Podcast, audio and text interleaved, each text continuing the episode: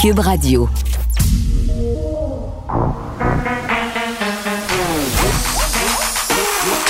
Elle a une opinion sur tous les sujets. Pour elle, toutes les questions peuvent être posées. Geneviève Peterson. Cube, Radio. Salut tout le monde, j'espère que vous allez bien. Merci de vous joindre à moi pour les prochaines deux heures et demie.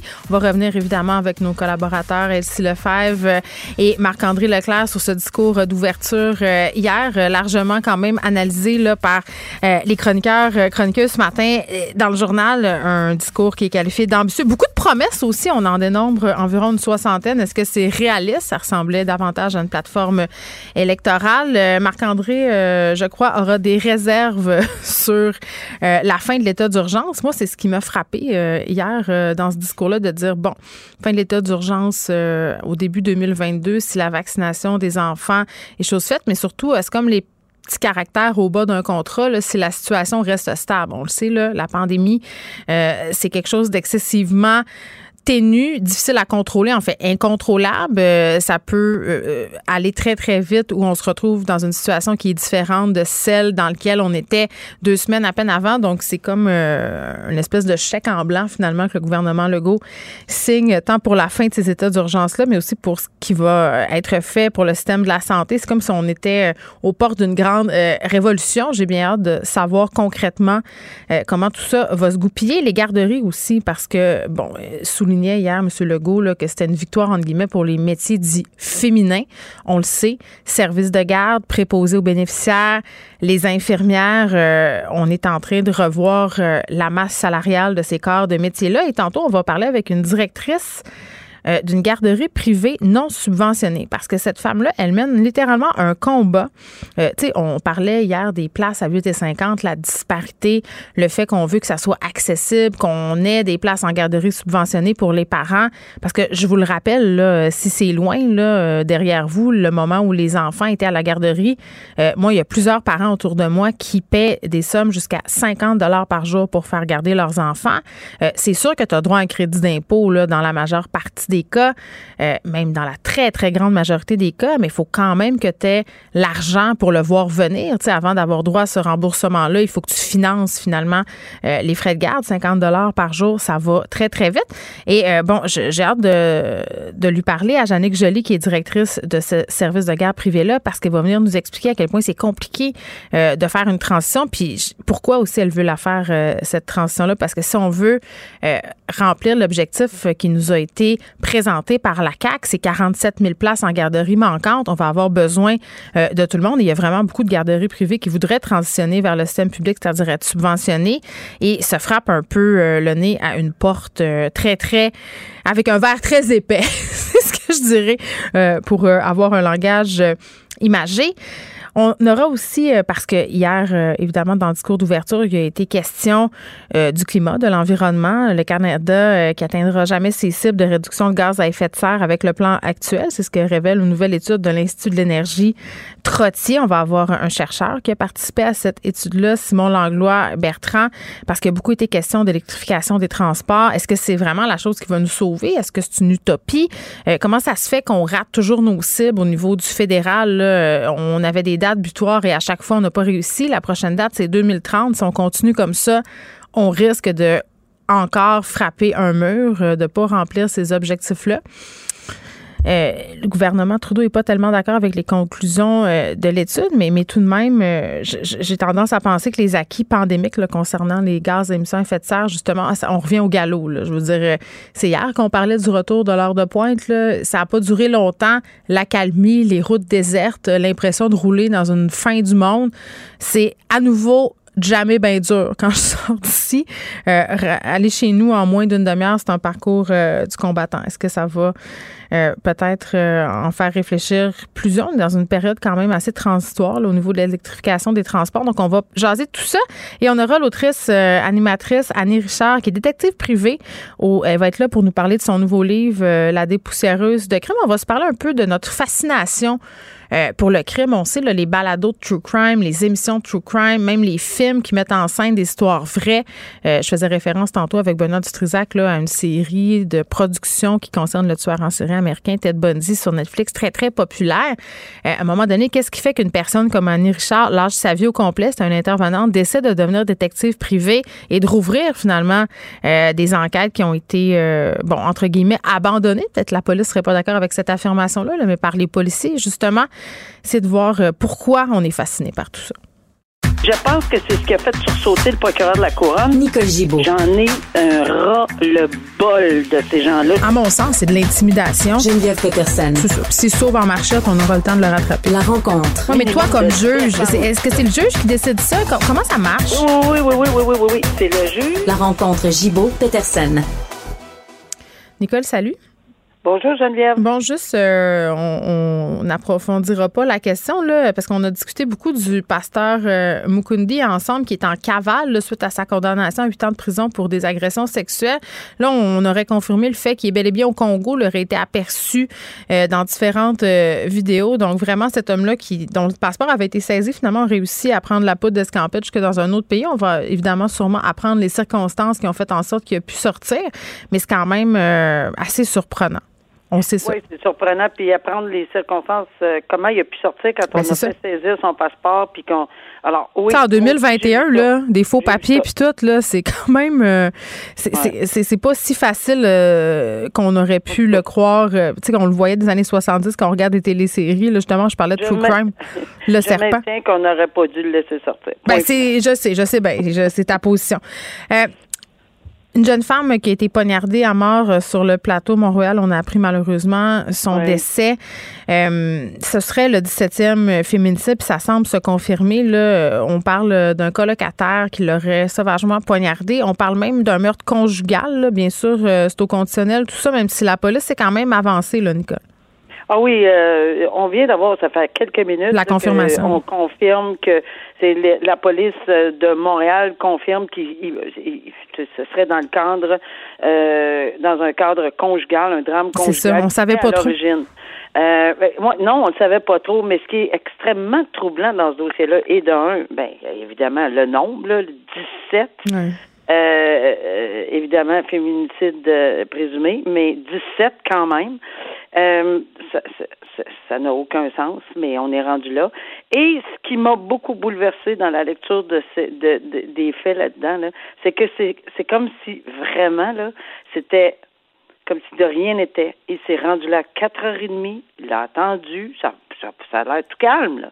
Il a attendu cette personne-là. Euh, il l'a assassiné, de toute évidence, présumément, mais quand même, c'est cette personne-là qui est arrêtée, là, présumé euh, qui est le présumé auteur de ce meurtre-là, meurtre-là, et il est resté sur les lieux. Là, j'entendais le témoin qui disait, un témoin ou quelqu'un qui l'a vu, disait, écoutez, ça n'a pas de bon sens, on était en plein jour, calme, il est resté là, il attendait les policiers. Alors, vraiment, là, c'est assez épeurant euh, de, de, de voir dans quel état, on, va sûrement s'en reparler, là, mais dans quel état était cette personne-là pour être aussi calme, poser un geste, de cette nature-là, les conséquences qui s'en suivent, parce que même si, je veux dire, avec arme blanche, on s'entend que c'est c'est extrêmement sérieux, puis que on peut prévoir que la personne va décéder. Là. Alors, moi, ça m'a bouleversé de, lire ça parce que c'est presque incroyable de penser qu'il soit resté. Il s'est même pas sauvé. Il est resté sur place jusqu'à temps que euh, les policiers arrivent. Puis on verra la suite. C'est très, très triste. 17 homicides, euh, féminicides euh, seulement sur le territoire du Québec, là, je le répète, et, on, reparle, euh, bien entendu, là, pour le prochain cas de violence conjugale. Un homme qui aurait tenté de brûler sa conjointe qui a été remis en liberté en attente de son procès. Ça se passe dans la région de Gatineau. Il l'aurait aspergé avec du butane pendant qu'elle dormait. il l'a pourchassé, l'aurait pourchassé dans la résidence familiale après son réveil avec un briquet qu'il faisait enclenché là, pour la menacer finalement euh, de la brûler. C'est une histoire quand même épouvantable. Nicole, l'homme qui est arrêté au volant de son véhicule, euh, dénonce cet acte-là. Évidemment, il y aurait peut-être des problèmes de santé mentale aussi impliqués là-dedans. Oui, mais tout ça, là, euh, soulève. Ça, c'est le, le dessus de, de, l'affaire. Oui, c'est oui. Il y a, il y a, plusieurs euh, éléments euh, qui, dans ce dossier-là qui, qui, qui, qui est bouleversant. Très, très, très bouleversant. Premièrement, on parle comme tu dis, possiblement d'un individu, possiblement qui aurait des problèmes et de consommation et de santé mentale. Alors, on verra. Euh, on parle également d'une d'une victime alléguée qui semble avoir un problème, toujours selon ce qu'on lit là, dans les dans les journaux, semble avoir aussi un problème de dépendance, peut-être affective, peut-être euh, consommation également, peut-être, peut-être, peut-être. Mais tout ça, on en vient au fait que, d'abord, premièrement, ces incidents-là, ça serait arrivé le 19 septembre. On n'a pas arrêté la personne tout de suite. Là. Moi, ça me, ça me bouleverse parce qu'il y a un enfant de 10 ans là-dedans. Là. Hmm. Et on a même commencé à dire qu'on est cette personne-là, quand on a témoigné à la cour, c'était le même euh, la, la, même psychose ou en fait c'est pas c'est même maladie là, que Guy Turcotte euh, puis on commence la cause comme ça, apparemment. C'est assez ébranlant d'entendre ces. Alors, tout de suite, là, 19 septembre au 20 quelques septembre, pour pour on l'a pas arrêté, on l'a remis en liberté, on l'a pas gardé, on l'a pas. Mais il y a d'autres choses qui s'ajoutent. C'est le problème, ça, on parle évidemment de l'arrestation au niveau de la police, là, il semble avoir quelque chose qui s'est passé qui aurait pas dû se passer, on aurait dû garder cet individu-là.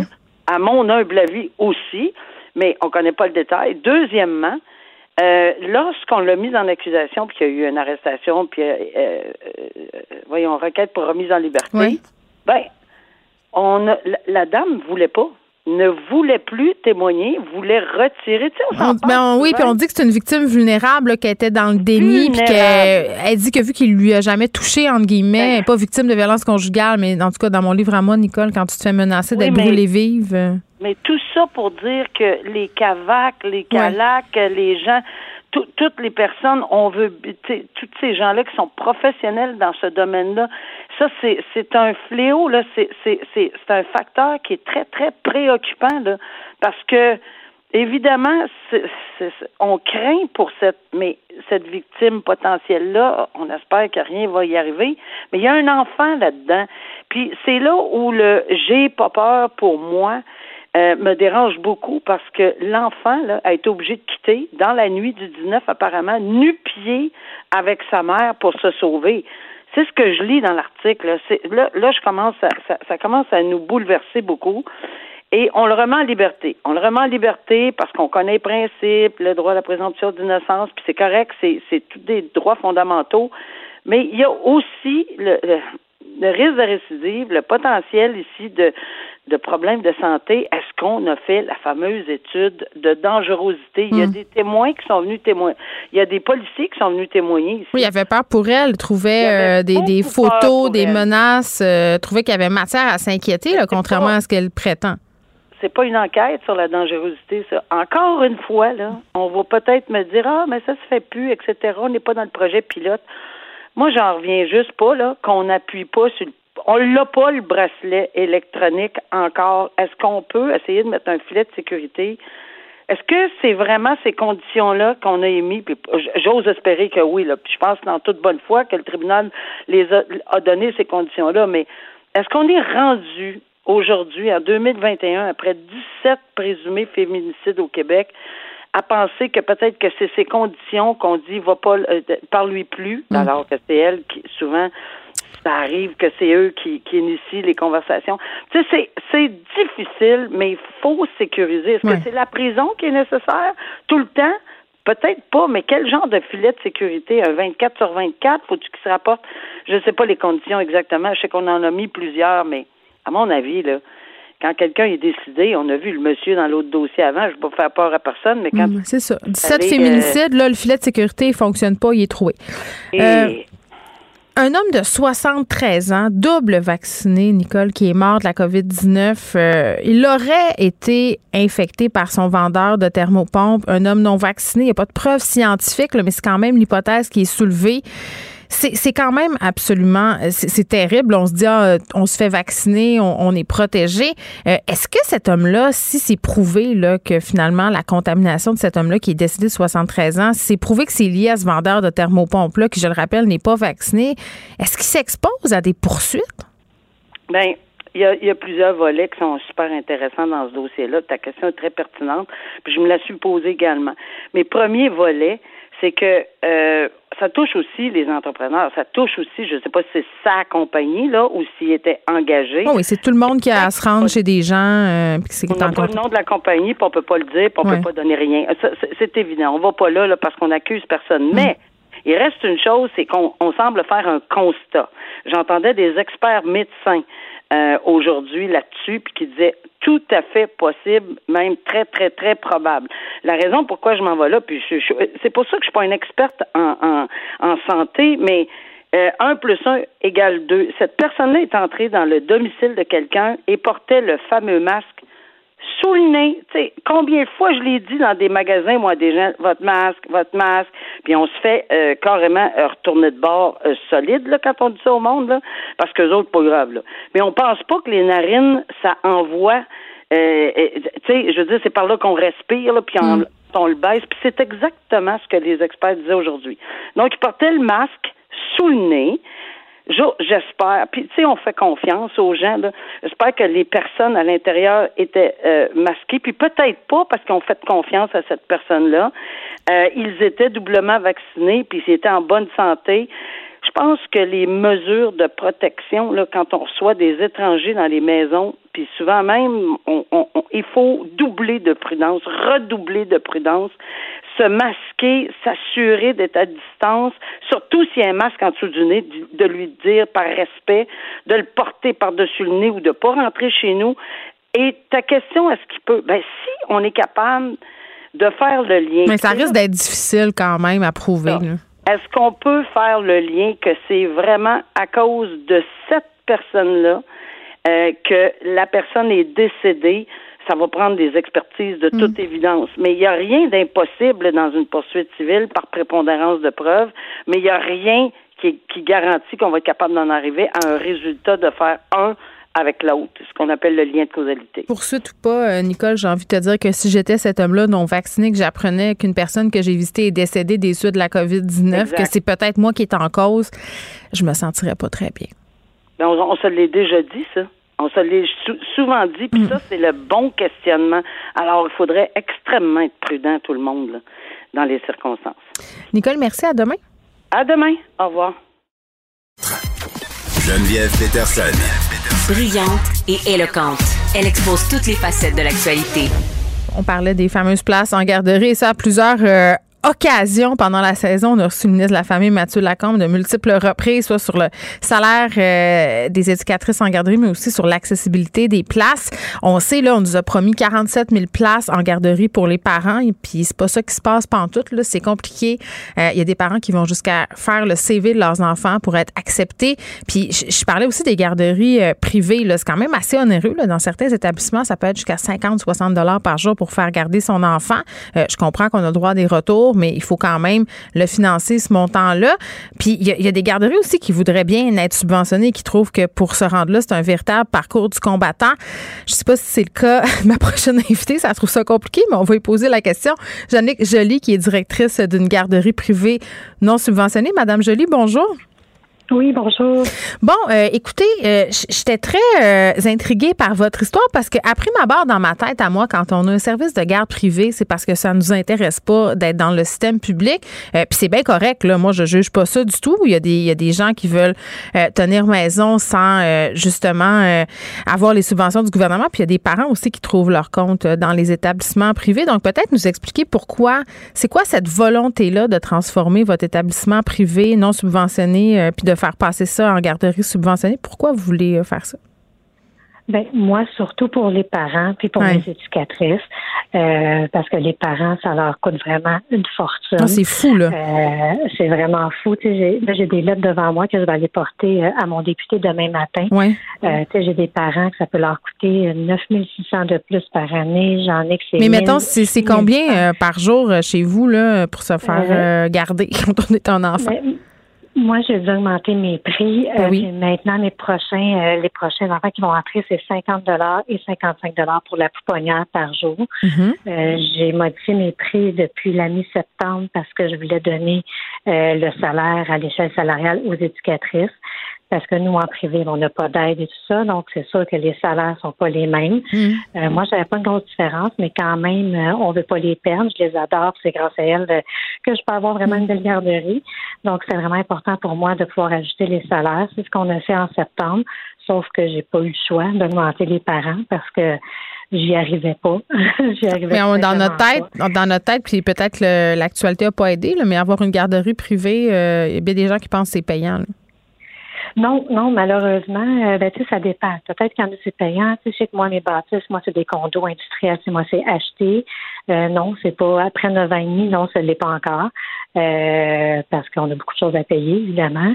les parents, des fois, il y a des parents aussi qui payent en retard. Il y en a qui ne payent pas, qui s'en vont. Il y, il y, a, beaucoup de choses aussi qui peuvent arriver. La COVID n'a pas aidé, ça c'est sûr et certain, parce qu'on a dû fermer pendant une petite période de temps. Euh, c'est sûr que c'est moi la première raison, c'est vraiment pour les parents et les éducatrices. C'est vraiment pour, pour ces raisons-là, pour que ce soit équitable, pour qu'on puisse euh, avoir les autres avantages. Mm. C'est comme là, moi, j'ai réussi à ajuster ma grille salariale, sauf que les éducatrices n'ont pas d'assurance. Non, mais il y en a plein, là, Madame Jolie, là, depuis qu'on a eu cette annonce du gouvernement pour la bonification des salaires, ils ont déserté vers le public, puis c'est je les comprends. Mm-hmm. Oui, oui, oui. Euh, moi, je suis chanceuse, je touche du bois. J'ai une belle équipe, j'ai des éducatrices qui sont avec moi depuis l'ouverture, depuis neuf ans et demi. Euh, c'est sûr qu'il y a eu un petit roulement aussi, mais euh, je suis chanceuse, mais euh, c'est sûr qu'elles se font solliciter, recruter. Mm-hmm. puis, euh, elles sont bien ici. Je suis contente parce qu'elles restent, mais tu sais, éventuellement, peut-être que ça fonctionnera plus. Là. on n'a pas de fonds de pension. Là. Je suis en train de magasiner ça, mais c'est vraiment des coûts en surplus. C'est, vraiment énorme. Mon Dieu, vous êtes une bonne employeur, c'est ce que j'ai envie de vous dire. C'est pas le cas de tous euh, et de toutes qui travaillent dans ce milieu-là. Euh, là, vous me dites, Madame Jolie, moi, moi j'ai préparé des lettres pour mon député et tout ça pourquoi vous avez de la difficulté à transitionner? Qu'est-ce qui se passe? Parce qu'il me semble qu'on cherche des places subventionnées en garderie que le gouvernement a dit qu'elle allait faciliter euh, toutes ces procédures-là. Concrètement, là, qu'est-ce qui se passe? Euh, honnêtement, je ne sais pas. Ben moi, les lettres pour le député, c'est surtout pour lui montrer vraiment la ben, il doit le savoir aussi, c'est pour essayer de donner un petit coup de pouce et aider les parents davantage.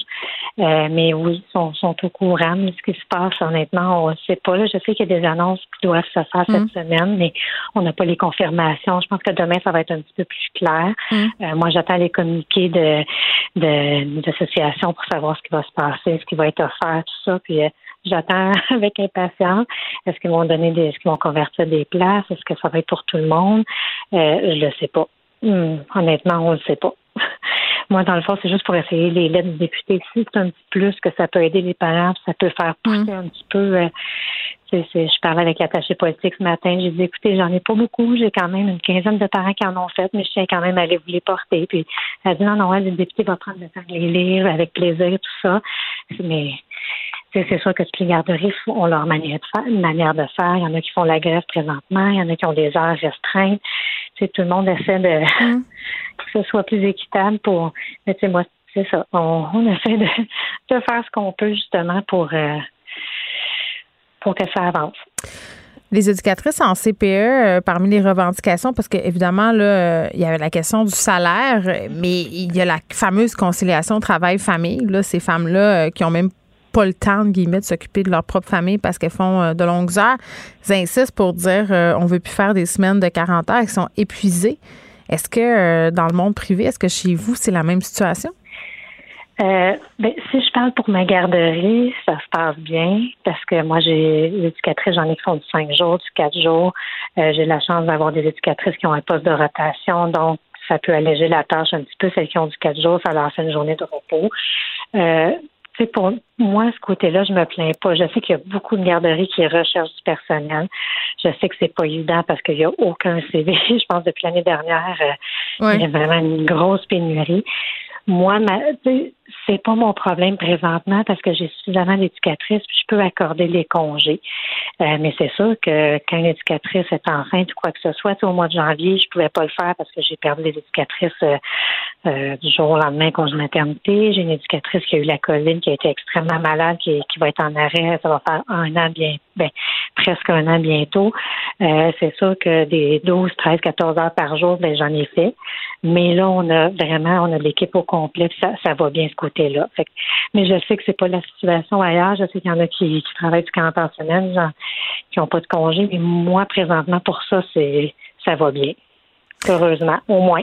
Bon, ben si je si je comprends euh, ce que vous me dites, Madame Jolie, finalement, euh, ça devrait suivre son cours. Là. Si vous remplissez euh, les conditions, là, vous allez pouvoir devenir une garderie subventionnée. Ben, ça dépend. Non, ça veut pas vraiment dire ça parce que ça dépend des places par secteur qui sont euh, qui sont données. Je sais qu'il y en a eu dernièrement, mais c'était plus dans les secteurs euh, éloignés. Euh, nous, ben moi, je suis à Blainville. C'est sûr qu'on est comme sur une limite que c'est pas pour nous pour le moment. habituellement, c'est donné par secteur, mais là, avec l'annonce qui va se faire cette semaine, hmm. je sais pas si ça va être tout le monde. Je le sais pas. Euh, ça, on attend des nouvelles. Je sais que c'est supposé être équitable un peu. Ça dépend des régions. je comprends que ça vous inquiète, là, puis que vous voulez euh, le meilleur euh, pour les parents, puis vos éducatrices. Jannick Joly, merci. On va vous souhaiter bonne chance dans ces démarches-là. Jannick Joly, qui est directrice d'une garderie privée non subventionnée, 50 à 55 dollars par jour pour faire garder son enfant, 5 jours semaine. Faites le calcul. Il faut quand même avoir les reins assez solides. Geneviève Peterson. Une animatrice pas comme les autres. Cube Radio. Vincent Dessoureau est là. Salut Vincent. Salut. Ça va bien? Oui, toi? Je sais pas, ton chandail me prend compte. T'as les yeux la même couleur que ton chandail. Oui, euh, oui. Mais ce qui m'a surpris, c'est que ça, en studio, ça a changé. oui, c'est vrai. Je, suis surpris. Ils avaient installé des draperies. Euh, là, ils ont ramassé tout ça. En tout cas, on fait du euh, homestaging. Ça change à tous les jours, ça nous déstabilise. OK, complet changement de cap. On va arrêter de se parler de déco. on va parler de l'univers des jeux vidéo. Hier, c'est drôle, je parlais avec Madeleine, puis l'autre côté, qui est chroniqueuse au journal, et qui me disait, bon, ça fait quatre ans déjà le MeToo et tout ça, puis on se demandait euh, qu'est-ce qui avait changé. Puis on, faisait des références aussi euh, au milieu que ça avait frappé. Madeleine a étudié à l'École nationale de l'humour. Tu sais qu'il y a eu quand même euh, certaines dénonciations Effectivement. Hein, envers ce milieu-là. Il faut vivre dans une caverne. Exactement. Puis ça s'est étendu après l'été, il y a deux ans, milieu de la restauration, du tatouage. Tu sais, il y avait toutes sortes de, de, de, milieux touchés. le jeu vidéo, il a goûté quand même aussi pas mal. Et là, aujourd'hui, tu nous arrives avec une histoire justement qui touche cet univers-là. Oui, parce qu'il y a eu du nouveau. Activision Blizzard, c'est un des plus gros studios euh, au monde, euh, basé entre autres en Californie. Euh, mhm. c'est 9000 employés, c'est très gros. Ils ont été dans un immense scandale, eux, il y a à peu près six mois. Je vais vous le résumer d'ailleurs tantôt. Mais en réaction à toute cette, tout ce scandale-là, Activision a annoncé dans les dernières heures des congédiements. Mais on parle d'une vingtaine de personnes congédiées, une vingtaine, d'autres qui vont être sanctionnées. c'est quand même, et quand j'ai vu la nouvelle, j'ai dit, OK, bon, c'est quand même gros. Euh, et en même temps, je me suis rappelé le, le, le, scandale et le nombre d'employés. Tu te dis, bon, finalement, euh, c'est pas si gros que ça. Vous vous rappelez que, euh, donc, il y a six mois, ce qui est tombé sur, sur Activision Blizzard, c'est à la suite d'une enquête quand même importante de, dans l'État de la Californie. On découvrait là on a comme ouvert une boîte de Pandore en allant fouiller dans cette entreprise-là. Puis on s'est rendu compte d'un que il y a juste 20% de femmes, ce qui dans le monde du jeu vidéo pas anormal. Là. Ça augmente. C'est même, euh, c'est même gros. Oui, c'est même gros. c'est pour ça. c'est pas, donc c'est pas là que ça cloche. C'est en hausse le nombre de femmes dans le jeu vidéo et on le souhaite. Mais euh, c'est, pas tant ça le problème. Ce qui était le problème, c'est qu'on traitait les femmes euh, différemment des hommes. Donc les salariés féminines, bon, féminins étaient bon, de, dans toutes les étapes de leur carrière étaient laissées pour compte. Du salaire au départ, les demandes de promotion, euh, les rôles plus élevés, on les donnait aux hommes. Euh, les femmes étaient promues beaucoup plus lentement que les hommes. On les licenciait euh, plus rapidement que les hommes. Tout mm. toute l'équipe, les femmes enceintes, les employés non blanches, celles qui goûtaient le plus. Chez Ubisoft, à Montréal, on a eu ce genre d'allégation-là aussi. Il, y a eu effectivement chez Ubisoft, d'ailleurs, gros scandale, le, directeur de création avait été congédié. même en haut, il y avait eu des gros problème. Euh, chez, chez Activision, entre autres, ça s'arrêtait pas là. Des femmes qui, lorsqu'elles étaient en congé de maternité, on leur euh, donnait des évaluations négatives. Fait que là, quand ils revenaient, ben là, quel hasard. écoute, ça on fonctionnait plus, Ça se pourra plus. On disait que c'était géré comme l'endroit, comme une fraternité là, dans une université. C'était vraiment un, endroit d'un boys club, macho. Vraiment, tout le, écoute, tout le kit. Là. On dirait un mauvais film. Ouais, et là, tu ajoutes des avances sexuelles, des commentaires sexuels, des contacts physiques non sollicités. Et quand tu allais, pour couronner le tout, quand tu allais te plaindre aux, euh, aux, ressources humaines, on te faisait subir des représailles. Ensuite, soudainement, tu avais une fin de contrat. on n'a jamais vu ça, Vincent. Aller se plaindre aux ressources humaines et avoir des représailles par en dessous, c'est. C'est ben ça, jamais vu. Mais là, ça doit être l'apanage du monde du jeu vidéo. Ils ont eu tout le cocktail et après ça, même, parce qu'il y avait, il y avait, euh, il y a encore quand même dans la direction une femme qui est là dans la haute direction, ouais. euh, Frances mais qui, non, qui a dû ensuite, elle, de, bon, euh, quitter son, son poste un peu de la gestion de toutes les, conditions féminines de l'entreprise parce que elle a publié un communiqué disant c'est des vieilles histoires, euh, ça représente pas notre compagnie. Alors bref, ça, ils ont même pas eu de soutien de cette dame-là. Et là, on arrive six mois plus tard avec 20 congédiements. Donc pour ça que tu dis Finalement, il y a une petite enquête interne. Euh, oui, mais euh, est-ce que quand tu as 9000 employés puis tu nous parles d'une culture du début à la fin euh, qui, est, qui est négative, est-ce que ça va être suffisant pour faire changer les choses? Ça va être intéressant. Il y a des nouveaux patrons qui disent oui, oui, on va essayer de faire un ménage là-dedans. tout comme chez Ubisoft, on avait promis de le faire, mais ça a l'air compliqué dans le monde du jeu vidéo. L'évolution se fait très lentement. Oui, mais c'est l'évolution des mentalités, ça, c'est une chose, mais c'est parce que les gens, ont, puis moi, la première, là, c'est des affaires qu'on trouve scandaleuses, évidemment, le harcèlement sexuel en milieu de travail, les gestes à caractère sexuel inappropriés, euh, mais, mais les normes du travail, quand même, faut, faut, faut, faut, faut qu'elles soient suivies à un moment donné, là, c'est parce que entre des allégations, euh, quand tu es employeur puis que tu veux pogner, si on veut, un employé qui a des comportements problématiques, même si tu crois la personne qui vient te voir, faut que tu ramasses de la preuve. Il faut que tu aies un dossier. Puis la vérité, c'est qu'il y a des gens, Vincent, qui sont très, très, très habiles pour pas laisser de traces, pour toujours être sur la ligne. Tu sais, prouver de l'ambiguïté, là, c'est assez tough. Oui, c'est sûr, pour congédier quelqu'un, ça te prend quand même... Euh, un, bon, dossier. un bon ben dossier, tu as tout à fait Surtout raison. pour des raisons comme celle-ci, les gens se défendent. Euh, oui, les gens se défendent. On voit que, écoute, c'est, je pense qu'après les, scandales qui s'accumulent, il y a un certain réveil, mais qui est assez lent. Mais les lois, les lois du travail sont encore là et ont préséance. Oui, tout à fait, tout à fait. Et il faut dire, dans le monde du jeu vidéo, la, partie, j'ai, pas, euh, bon, le, je, je peux pas avoir vu du harcèlement sexuel dans mes visites de studios de jeux vidéo. Mais ce que j'ai vu en termes de culture, qui moi m'avait marqué, j'ai visité un des plus gros euh, studios de jeux vidéo, là, je ne le nommerai pas, mais euh, ce qui m'avait beaucoup marqué en visitant cet endroit-là, c'est que euh, tu sais, c'est ultra moderne, là, les studios. Là, à chaque endroit. Que les gens sont full évolués. Là, ben, c'est ça, il y a ça, mais c'est qu'à chaque, tu sais, sur chaque étage, t'as des trucs cool, euh, des faux trucks, des balançoires, euh, t'as une espèce de, je sais pas, le fausse forêt, des autres, des gros poufs, en, tu sais, des beanbags. Pour... Tout est ultra. Tu sais, tu fais, waouh, ça a normalement l'air cool de travailler là-dedans. À chaque, à chaque endroit, zone, il y a une petite place cool pour se réunir, pour discuter. Mais il n'y a personne.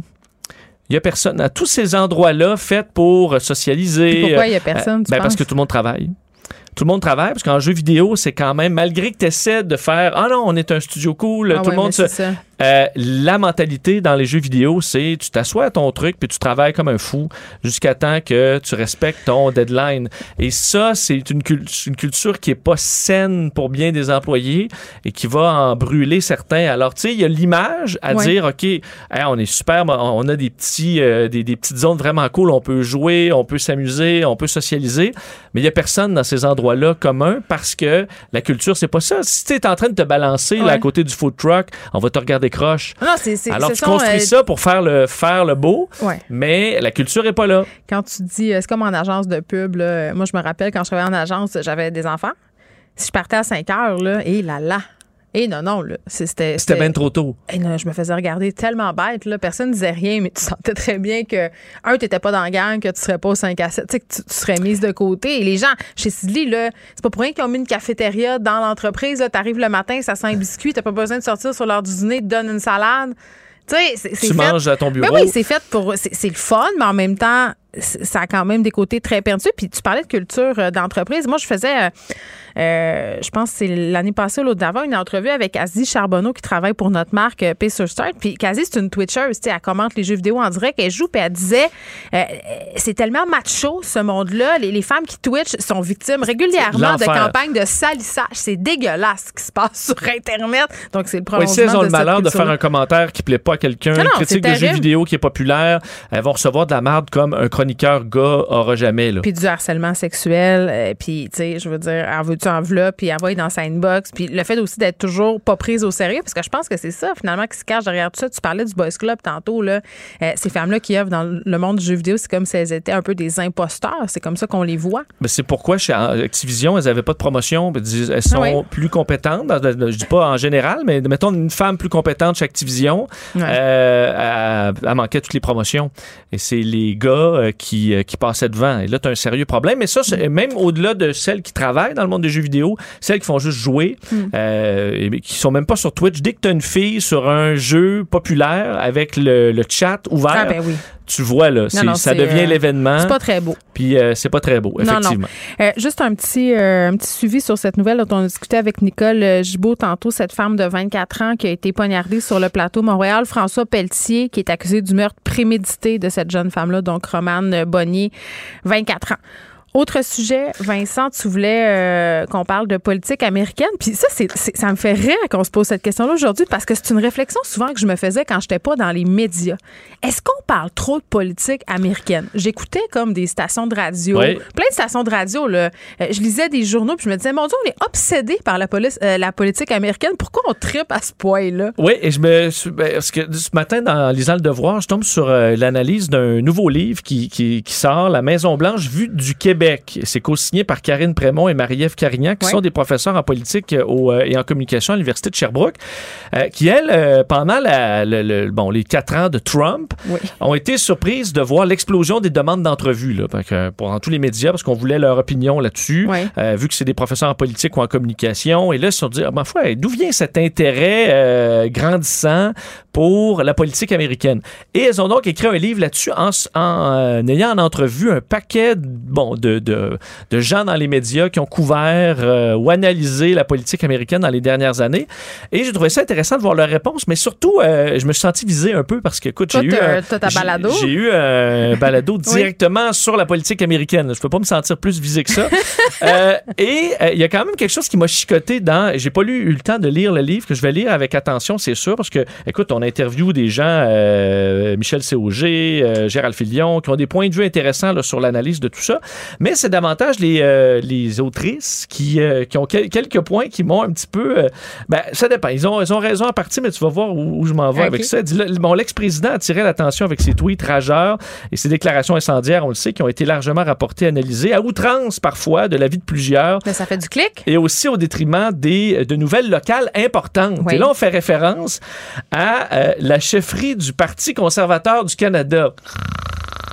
Et, mais c'est parce euh, que je, en je vois pas le lien, excuse. Ben, et la euh, course à la chefferie du Parti québécois, en, bon, qu'on a, qui a passé sous silence en disant on était tellement focusé sur euh, la politique américaine, sur Donald Trump, qu'on n'a pas parlé de la course à la chefferie de, ou finalement, bon, qui était remportée par Erin O'Toole. Écoute, en disant, on est un peu aveuglé par un soap opera aux États-Unis. Mais en même temps, ce soap-là a quand même des effets à l'échelle planétaire. Ben, c'est ça qui se passe. Exact, parce que euh, poursuivre en disant, le spectacle, ça fait vendre. Quand on parlait de Trump, c'était payant. Les médias avaient de la visibilité, avaient des clics, vendaient mm-hmm. des copies. Euh, c'est ce que Karine Prémont résume.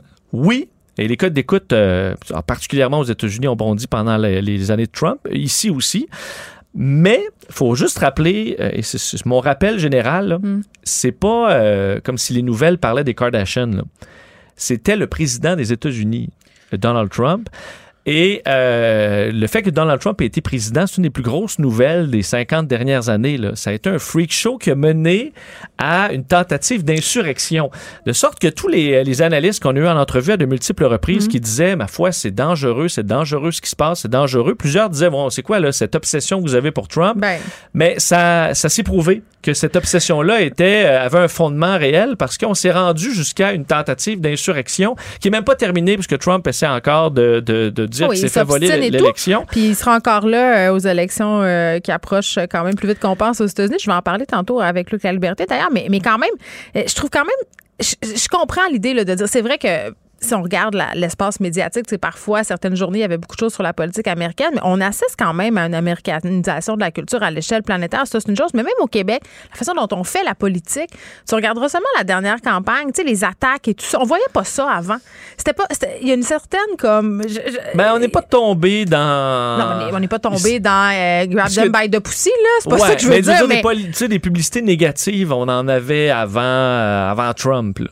Euh, et, ceux qui, au Canada, ont essayé l'approche Trump, les Maxime Bernier, non, mais nous, ça, ça marche pas. Ça lève pas. ça mais, lève pas. Mais ça a quand même une influence jusqu'ici. Le fait que Maxime Bernier puisse exister, Duhem, il fait de la politique comme Donald Trump en fait. Ben, euh, il faut se rappeler que pendant l'ère Trump, euh, tu sais, dire on n'a pas couvert la course à la chefferie du Parti conservateur, le, passage de Trump, c'était renégociation de l'ALENA, c'était l'affaiblissement de toutes les alliances, c'était le regain de puissance de la Chine et de la Russie qui s'amusait, se bidonnait pendant ces années-là. Euh, et euh, ce qu'elle ce qu'elle rappelle dans le livre, c'est aussi que euh, c'est un peu facile pour des journalistes de juste y aller au tweet plutôt que faire des reportages de fond sur les Américains. et là, on arrive dans le point qui étant que les médias ont pas, roulent pas sur l'or, à l'exception de Radio-Canada, et c'est ces reportages-là, de s'en aller sur la route, rencontrer les Américains, faire des grands reportages de fond, versus Trump qui, jour après jour, euh, mettait le feu à, on sait pas quoi, ça du contenu gratuit. Du, ben, du, contenu gratuit, puis en même temps, écoute, tu pourrais bien aller rencontrer un fermier du Midwest ce sera pas aussi intéressant que Trump qui vient d'insulter euh, Emmanuel Macron ou Justin Trudeau. Là. Et c'est quand même ça, qui était les nouvelles. C'est peut-être, c'est peut-être, euh, c'est peut-être là-dessus qu'il faudrait se questionner sur notre goût, notre appétit pour les nouvelles. Même moi, je clique. Puis tu me parlais des Kardashians tantôt. Là, des fois, quand on regarde euh, ce qui pogne le plus sur les sites de nouvelles, c'est un peu décourageant. Oui, mais ça, ce serait un vrai piège parce que c'est pas des vraies nouvelles. Mais Trump, c'était des vraies nouvelles. Exactement. Et elles disent que les, demandes d'entrevue ont baissé de 95% avec l'arrivée de Joe Biden. Mais ça, un peu comme vrai. Si notre, intérêt a un peu ben, diminué. C'est sûr, mais c'est parce que la, situation de crise n'est plus là. Si tu es un, analyste, euh, mettons, sur le monde maritime, là, le mhm. jour où il y a une marée noire dans le Saint-Laurent, on va t'appeler plus souvent que quand les bateaux ils font leur petit train-train quotidien, puis ils vont au port, puis ils repartent chez eux. Là. Euh, Même affaire ça, pour les normal, pandémiques. Ceux qu'on a vus là, pendant la pandémie qui sont devenus des superstars. Là. Dr Marquis, Roxane Borges de Silva. Euh, quand on va être sorti du bois, je pense qu'on va être un petit bout. Le euh, téléphone va sonner moins au docteur Marquis, ça c'est clair. Je Donc ça, c'est normal. Être correct avec ça. oui, et ça, c'est tout à fait normal, de sorte que Joe Biden, c'est plus. Et quand il y a des crises, parce qu'il faut dire qu'il y en a eu des crises, là, on se souvient de l'Afghanistan, on en parle tous les jours quand même. donc, euh, je sais pas parce qu'on fait un traitement de faveur à Joe Biden, c'est que c'est ronflant la majorité des journées. Il fait son petit bonhomme de chemin. Mais tu vas lire. Moins. Tu vas lire ce livre. Je vais lire, oui, parce que euh, ça s'appelle La Maison Blanche, vue du Québec. Euh, il y a une petite critique dans les médias ici qui est allée me piquer, mais elles ont en même temps de très bons points. Donc, je vais lire. C'est correct, une petite critique qui vient nous piquer. Exactement. On aime ça. C'est pour ça que je vais le lire d'une couverture à l'autre. Merci, Vincent. Geneviève Peterson. Elle est aussi passionnée quand elle parle de religion que de littérature. Elle saisit tous les enjeux et en parle ouvertement. Vous écoutez Geneviève Peterson. On a critiqué beaucoup le fait que pendant la dernière campagne électorale fédérale, l'environnement, la question environnementale, la crise climatique n'a pas pris assez de place euh, dans les débats. Bon, on comprenait que c'est la pandémie là, qui peut-être occupait. Euh, sauf que rappelez-vous, avant qu'on plonge dans la COVID-19, on était vraiment euh, dans une conversation à l'échelle planétaire sur la crise climatique. Le gouvernement libéral de Justin Trudeau aussi qui s'est fait un peu mettre sur la sellette par rapport à ses promesses. Le fait aussi que les promesses étaient en contradiction avec les gestes. On a des cibles de réduction de gaz à effet de serre euh, canadienne. Et là, ce qu'on apprend, selon une étude de l'Institut de l'énergie c'est que le Canada n'atteindra jamais ses cibles de réduction de gaz à effet de serre avec le plan euh, qui est mis de l'avant actuellement. Et on parle avec une personne qui a participé, qui est co-auteur de cette étude, Simon Langlois-Bertrand. Bonjour. Bonjour. Bon, euh, là, bon, on va essayer de prendre ça par le commencement, là, parce que le dossier de l'environnement puis des gaz à effet de serre, là, c'est, assez complexe, euh, même si la question de l'environnement, quand même, on suit ça. Là, euh, là juste peut-être clarifier qu'est-ce qui se passe. Le Canada a raté trois fois ses cibles de réduction euh, des émissions de CO2 là, parce qu'il y a des dates butoirs des années là, 2000, 2012, 2020. La prochaine cible, c'est 2030, donc l'accord euh, de Paris. C'est une question simple mais compliquée, là, Monsieur Langlois Bertrand. Je m'excuse d'avance. Pourquoi on rate toujours la cible? Ah, ça, c'est une très bonne question. En fait, en fait c'est un peu la, base de la discussion qu'on essaie d'avoir dans ce rapport-là. C'est-à-dire comment ça se fait que euh, en mettant des milliards et en faisant quand même des actions concrètes, ben le gouvernement libéral en a mis beaucoup plus sur la table depuis environ un an. Puis ça, c'est certainement bienvenu, évidemment. Mais après ça, il faut se poser la question qu'est-ce qui a si mal fonctionné dans le passé, juste s'assurer qu'on continue pas de rater les cibles malgré les efforts puis les, millions de fonds publics, évidemment. Donc, prendre euh, des notes sur les erreurs passées, mais, mais encore, quelles sont-elles, ces erreurs-là, selon vous, selon votre étude? Mais en fait, il y a, deux choses peut-être qui ressortent particulièrement de la discussion qu'on essaie d'avoir sur la de 2030. 2030, c'est dans moins de 10 ans, il ne faut pas l'oublier. Euh, donc, dans les, les, plans avec des cibles comme ça, puis évidemment, c'est une cible qu'on voit comme intermédiaire vers la carboneutralité en 2050. Donc, la question qu'on se pose, c'est est-ce qu'on est capable de transformer aussi rapidement euh, les secteurs selon les mesures qui sont euh, déjà en place. Mmh. Évidemment, nous, euh, dans, dans l'effort, on, on, peut simplement calculer ce qui arriverait si on mettait ces mesures-là en place, mais ce qu'on s'est attardé vraiment à faire, c'est de voir est-ce qu'il y a des mesures qui sont chiffrées, est-ce qu'il y a des mécanismes de vérification, d'évaluation des mesures qu'on va mettre en place? Donc, après deux ans, est-ce que ça fonctionne, oui ou non? Sinon, est-ce qu'on est prêt à modifier la mesure rapidement? Il n'y a pas beaucoup de ça dans, les mesures euh, du plan euh, libéral. Pardon. En, français, euh, M. Langlois-Bertrand, ça veut dire qu'il y a différents secteurs, par exemple manufacturiers ou autres, là, qui peut-être sont pas nécessairement capables d'opérer ce changement-là en si peu de temps parce que ça c'est une affaire puis tu sais on parle beaucoup là, justement du virage de la transition écologique. On nous présente ça comme vraiment la solution presque miracle j'ai l'impression quand on nous parle de tout ça. Euh, on parle beaucoup des individus mais les secteurs comme vous dites là quand même euh, on tourne pas un paquebot comme ça en huit ans là, en neuf ans non, non, absolument. Puis en fait, c'est une des, un des constats qu'on fait aussi, c'est-à-dire qu'à court terme comme ça pour 2030, il n'y a pas grand-chose là de substantiel que les actions euh, individuelles euh, peuvent, faire là, pour réussir à, réduire d'autant. On a une cible de 40% de réduction pour 2030. Là. Mm. Donc, euh, ça, ça, se fera pas simplement avec des gens qui changent de voiture. Ça prend des transformations dans des secteurs comme l'industrie, comme le secteur du pétrole et gaz, comme l'électricité, le bâtiment, etc. Donc, tout le mm. secteur commercial aussi, euh, en dehors des choix individuels, autrement dit. Oui, je vais faire un petit peu de pouce là, sur l'idée euh, de la voiture, sans faire de mauvais jeu de mots. non, mais, tu sais, bon, je parlais de la COVID-19 d'entrée de jeu. On a comme eu une espèce de période de grâce, là, si on veut. Là. Il y avait des fausses photos de Venise avec des dauphins là, qui étaient revenus dans les rivières de Venise. non, mais c'était vraiment une utopie là, où on se disait Oh my God, on est, on est tous chez nous, le trou dans la couche d'ozone va se refermer. Autrement dit, là, euh, c'est comme si on était en train d'expérimenter ce que ça pourrait être finalement d'avoir presque zéro émission. Je pensais qu'on allait quand même retenir une certaine leçon de ça, qu'on allait peut-être se dire Bon, ben voyez, ça peut marcher. Je me dis, les gens travaillent à la maison, mais le, ralentissement manufacturier, justement, s'est repris. Donc, logiquement, euh, c'est pas vrai là, de penser que l'effet COVID va se poursuivre dans le temps au niveau des émissions euh, de CO2 de gaz à effet de serre. Non, pas du tout. Puis d'ailleurs, les, premières mesures qu'on a eues pour cette réduction-là en 2020, qui est quand même substantielle, évidemment, là, euh, c'est quand même pas on n'est pas tombé à zéro émission c'est-à-dire que les gens travaillaient de chez eux non mais juste pas d'avion pas d'avion tu sais mettons ça fait une grosse différence ça pas d'avion? Tu sais parlons des affaires concrètes là.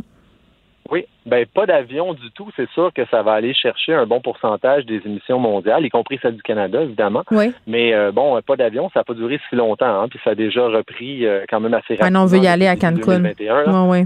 oui, exact, exact. Puis évidemment, il y a le commercial aussi. Encore une fois, c'est pas juste euh, les gens qui choisissent de pas voyager en 2020 à cause de la pandémie.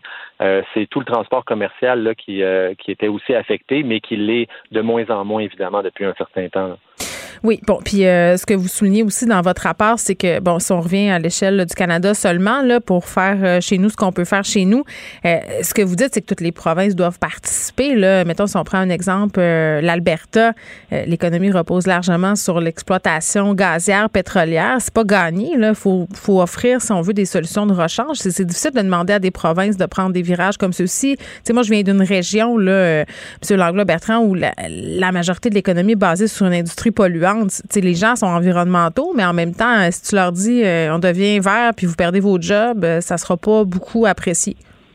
Mais non, puis évidemment, c'est ça le, gros défi dans, dans ces provinces-là en particulier, mais même à l'échelle du pays. Le Canada euh, se, se, fie beaucoup sur ses exportations de pétrole et gaz là, dans, dans son PIB, donc mm. à, quelque part, ça rejoint tout le monde. Mais quand même, les évaluations montrent que si on réduit cette production-là pour atteindre nos cibles, ben, ça veut dire une transformation dans la transition vers, encore une fois, la carboneutralité à plus long terme, mm. qui devrait être payante pour l'ensemble du pays. Mais vous avez tout à fait raison, ça ne veut pas dire payante pour chacune des sous-régions. Donc, il faut faire quelque chose pour planifier cette transition-là, mettre l'accent sur ces régions-là qui vont, qui vont la vivre euh, de façon beaucoup plus difficile à court terme, bien sûr. Bon, on pointe euh, du doigt les choses qui fonctionnent pas. J'imagine que dans votre étude, vous proposez des solutions pour qu'on puisse. Est-ce que, que, vous pensez, euh, par exemple, que c'est possible, on l'atteindra pas 2030 finalement, là, ça, ça, ça arrivera juste pas, là, hein? Ah, pas du tout. Puis en fait, on a fait un autre rapport il y a, quelques semaines qui a été publié, puis aussi qu'on montrait que c'est possible de le faire. OK, bon. Euh, oui, c'est, c'est, ça se fait et ça se fait, bon, euh, technologiquement, économiquement, euh, techniquement, c'est possible, mais c'est très difficile. Puis dans les mesures euh, du plan libéral, à ce jour, on n'est pas très, très confiant que c'est hmm. suffisant. Mais ils ne sont pas d'accord, eux autres, sont pas, pardonnez-moi, là, mais le gouvernement Trudeau a réagi avec à votre rapport et pas ils ont sorti des chiffres d'un chapeau là, par rapport à ce qui se passe à l'échelle mondiale, puis eux disent que vous êtes dans le tort? Oui, euh, c'est sûr qu'on a on a vu cette euh, réponse-là. Oui. Ben, évidemment, notre ça tombait bien parce que notre contre-réponse est dans le rapport qui a été publié aujourd'hui. Bon, donc, euh, pour ceux qui veulent plus de détails, vous verrez le, détail de la chose. Là, ça se résume pas en une phrase, mais l'idée c'est quand même qu'il y, a beaucoup plus à faire pour s'assurer vraiment qu'on est sur la bonne voie pour les sites de 2030. OK, mais concrètement, mettons, qu'est-ce qu'on peut faire? Ben, encore une fois, si le, gouvernement libéral est confiant dans son plan, ça mm. veut dire qu'il pense que les mesures vont être en place rapidement, hein, parce que ça prend du temps à passer puis à, implémenter là, mm-hmm. euh, pour utiliser l'anglicisme. Donc euh, déjà là, on a une inquiétude, mais il y a aussi, comme vous disiez tantôt, qu'il y a beaucoup des décisions qui relèvent des provinces. Mm. Donc euh, pour électrifier et réduire les émissions de plein de secteurs en même temps, comme dans le plan du gouvernement en ce moment, ben ça demande des transformations des réseaux électriques à l'échelle provinciale, par exemple, puis on voit pas ça dans les plans des provinces qui sont euh, les, les gestionnaires de ces réseaux-là. Et donc, il y a, toutes sortes d'inquiétudes de, de, ce type-là, donc par rapport à la correspondance du plan avec ce qui se fait sur le terrain, euh, mm. qu'on soulève et qu'évidemment, on espère que le gouvernement fédéral s'y attarde beaucoup. C'est comme ça on trouvait euh, les solutions au fur et à mesure que les, provinces, les problèmes pardon, surgissaient alors qu'on devrait être proactif. Moi, c'est ce que je retiens de ce que j'ai lu dans votre rapport. Là. On est toujours à la remorque. Oui, c'est vrai. Je veux quand même donner justice à, l'augmentation très, très rapide là, euh, des, efforts, de l'intensité des efforts qui est proposée par le gouvernement en place. Les mesures qui sont annoncées depuis un an, c'est substantiel. Maintenant, on veut ajouter à ça des, des composantes à ces mesures-là qui vont nous assurer que vraiment elles livrent qu'est-ce qu'elle essaie de livrer. C'est ça qui est important au bout du compte. Là. Simon Langlois-Bertrand, merci, qui est auteur de l'étude de l'Institut de l'énergie Trottil, le gouvernement canadien, le Canada qui n'atteindra pas ses cibles de réduction de gaz à effet de serre euh, avec le plan actuel. Des choses à faire, du pain sur la planche si on veut se rendre à 2030 et remporter euh, ben, cette bataille-là qui est l'une des bon, batailles les plus importantes de notre génération, c'est ce que j'ai envie de dire. Ne vous laissez pas berner par ces prises de position saisissantes. Geneviève Peterson est aussi une grande sensible. Vous écoutez Geneviève Peterson. Cube Radio. Les rencontres de l'heure. Elsie Lefebvre et Marc-André Leclerc. La rencontre, Lefebvre, Leclerc. Elsie Marc-André, salut. Bonjour. Bon, vous euh, avez terminé d'écouter ce discours euh, d'ouverture hier quand on s'est laissé là, après votre intervention. Un discours, euh, ça dure longtemps, les discours d'ouverture, là, environ une heure et demie. On, se disait un peu là, que c'était la présentation, si on veut, d'une plateforme électorale pour le gouvernement Legault. Qu'est-ce que vous en avez pensé, Marc-André, à la fin de tout ça? Ben effectivement, tu as raison. C'était une heure, une heure et demie. C'est 7200 mots environ. Puis ce matin, je me suis amusé à reprendre le discours et je suis allé voir le nombre de promesses et engagements. Là. Fait que j'ai tout enlevé les phrases qui étaient, mettons, du rappel, on a fait ci, puis j'ai regardé vraiment, regardé le futur. J'arrive à 58 promesses et engagements euh, pour les prochaines années. Donc c'est costaud. Fait qu'il y en a un peu pour un peu pour tout le monde en même temps. Euh, moi, je salue quand même l'exercice de faire ça, parce que M. Legault n'est pas obligé de le faire. T'sais. Fait qu'il s'est vraiment là, mis, euh, il se met là, il fait des engagements, il propose, dans un an, on va le juger. Fait que ça, faut, faut venir de chapeau à ça parce que t'es pas obligé de faire un discours d'ouverture hier. Il y a quelques points qui m'ont chatouillé un peu. Le premier, c'est euh, lorsqu'on fait la corrélation entre la fin de l'urgence sanitaire, on s'entend, l'urgence sanitaire, c'est pas les mesures. L'urgence sanitaire, c'est ce qui permet au gouvernement de gouverner en temps de crise sanitaire avec le lien sur la vaccination des enfants. Moi, je n'aurais pas mis les enfants dans le lot. J'aurais pas touché à ça. Il y aura des discussions. Hein? Ben, je, je comprends pas, euh, en ce sens où on peut pas lever l'urgence sanitaire tant que les enfants, justement, vont à l'école et ne sont pas vaccinés. Tu, ouais, mais tu peux pas, tu peux pas mêler les enfants. Tu peux pas mêler, la vaccination des enfants puis mettre la pression sur les parents de dire vous devez faire ça. Ah, je comprends. Oui, mais la carotte et le bâton, il fait souvent ça, euh, M. Legault, ouais, mais pas les mesures. Oui, mais c'est pas les mesures. Les mesures, ça, c'est une chose. L'urgence sanitaire, ça changera pas nos vies. C'est vrai. C'est le gouvernement qui est pogné. Fait que moi, c'est là la distinction. Si avait dit les mesures, on va les lever lorsqu'on aura atteint tel pourcentage, et pour se rendre là, ça prend la vaccination des enfants, oui. Mais là, on parle de l'urgence sanitaire. C'est son problème à lui, l'urgence sanitaire. C'est pas notre problème à nous par rapport, ça n'a pas d'impact sur nous. C'est lui comment il peut euh, faire les contrats et tout ça. Euh, oui, les décrets, puis tout le kit. Là. Moi, je suis doublement vacciné. Ma fille, elle a 6 ans. Lorsque ça va être fait, approuvé, on va aller vers la vaccination, mais je pense pas de mettre la pression sur les parents par rapport à lui, à ses outils à lui. Mm. C'était nécessaire de le faire hier. Moi, ce que j'ai retenu euh, dans la levée de cette urgence sanitaire, euh, c'est que c'était pas chose gagnée malgré, si on veut, la vaccination des enfants. Là, ça va être selon la situation épidémiologique. On sait que ça change euh, très vite. Elsie, est-ce que tu es d'accord avec Marc-André, toi, concernant... Ben, ben moi, globalement, sur, ben, sur ce point précis, non, moi, je suis pas, euh, ça, ça me dérange pas parce que, euh, dans le fond, les mesures, euh, l'état d'urgence, ça permet de, d'aller plus vite, tu sais, puis aussi de toutes, toutes les transformations qu'ils ont essayé de faire dans le réseau de la santé, ça, ça donne plus d'agilité. Donc, tu sais, c'est principalement pour ça que c'est utilisé. Puis, tu sais, si on regarde globalement toutes les problématiques en santé, moi, si ça peut leur donner des outils, tant mieux. Oui, mais si je veux juste, juste qu'on conclue cette histoire-là d'urgence sanitaire, là, moi, je pense que quand il y a 20 000 personnes au Centre Bell pour le CH, quand il y a 15 000 personnes pour Ricky Martin puis Enrique Desas, quand à partir du 8 novembre, on va pouvoir aller aux États-Unis se baigner dans les eaux chaudes de Old Archer, là, ben, on n'est pas en urgence sanitaire. Fait que moi, C'est sûr, sauf que... Oui, sauf que, tu sais, mais tu sais, je vois que, tu sais, la, la, vaccination des enfants, ça sera pas nécessairement, en tout cas, j'espère, quand les enfants auront atteint 85-90% mais plutôt quand la grande opération là, sera conclue. Puis, tu sais, sérieusement, en santé, là, tu sais, euh, on doit aller vite, on doit être agile. Si ça leur donne des outils, moi, j'ai vraiment pas d'enjeu là-dessus. En tout cas, moi, ça me choque pas du tout, mais je comprends que les oppositions, tu aimeraient ça pouvoir euh, discuter ces enjeux-là. Mm. Puis sinon, sur globalement, moi, le discours, ben, j'ai trouvé ça très bon, sérieusement ça, ça ratisse large, mais ça, ça va à l'essentiel aussi. sais comme par exemple la santé, se servir, je trouve que la démonstration a été bien faite hier au niveau des communications. Je mm. pense que c'est comme c'est A1. Là. C'est bon, regarder les, les, acquis de la pandémie, nos succès, nos échecs, euh, toucher à la fibre nationaliste, comprendre pourquoi on se rend là. sais euh, Monsieur Legault et son équipe sont très bons sur la pédagogie. Euh, J'ai aimé aussi, euh, euh, il a noté le fait qu'il y avait des des gains importants pour des classes euh, de, de, de, de, métiers féminins. Donc, euh, les professeurs, les éducatrices, les infirmières, euh, les préposés aux bénéficiaires, que, on faisait un bond en avant là-dessus. Euh, ensuite de ça, bon, toute la question là, de l'identité numérique, du numérique, bon, on travaillait avec le fax, etc. On a vu que la, preuve, le, passeport sanitaire, comment que ça fonctionne quand même assez bien. ensuite de ça, sur euh, par exemple, la diplomation des jeunes. Donc, essayer de, de travailler là-dessus, la formation professionnelle. En tout cas, je trouve que c'est un chantier intéressant. La promesse des 37 000 places en CPE. Enfin, ils ont vu, euh, ils ont vu la lumière, parce que à la dernière élection, c'était un gros élément de d'opposition. Les maternelles 4 ans versus les CPE. Le gouvernement de la CAQ croyait pas à ça. Donc là, ils se sont rendus compte que bon, tu sais, ok, les maternelles 4 ans, mais c'est pas ça la priorité. C'est les CPE. Mm. Puis l'autre point, moi, là, qui me fait jubiler que je capote ma vie, c'est euh, l'électrification des transports. oui, bon, c'est un de tes chevals de bataille, là, un ah, de bataille. des années, exactement. Ouais. Moi, la ville de Montréal, les bornes sur rue, c'est un peu moi qui ai travaillé là-dessus avec d'autres partenaires, évidemment, mais...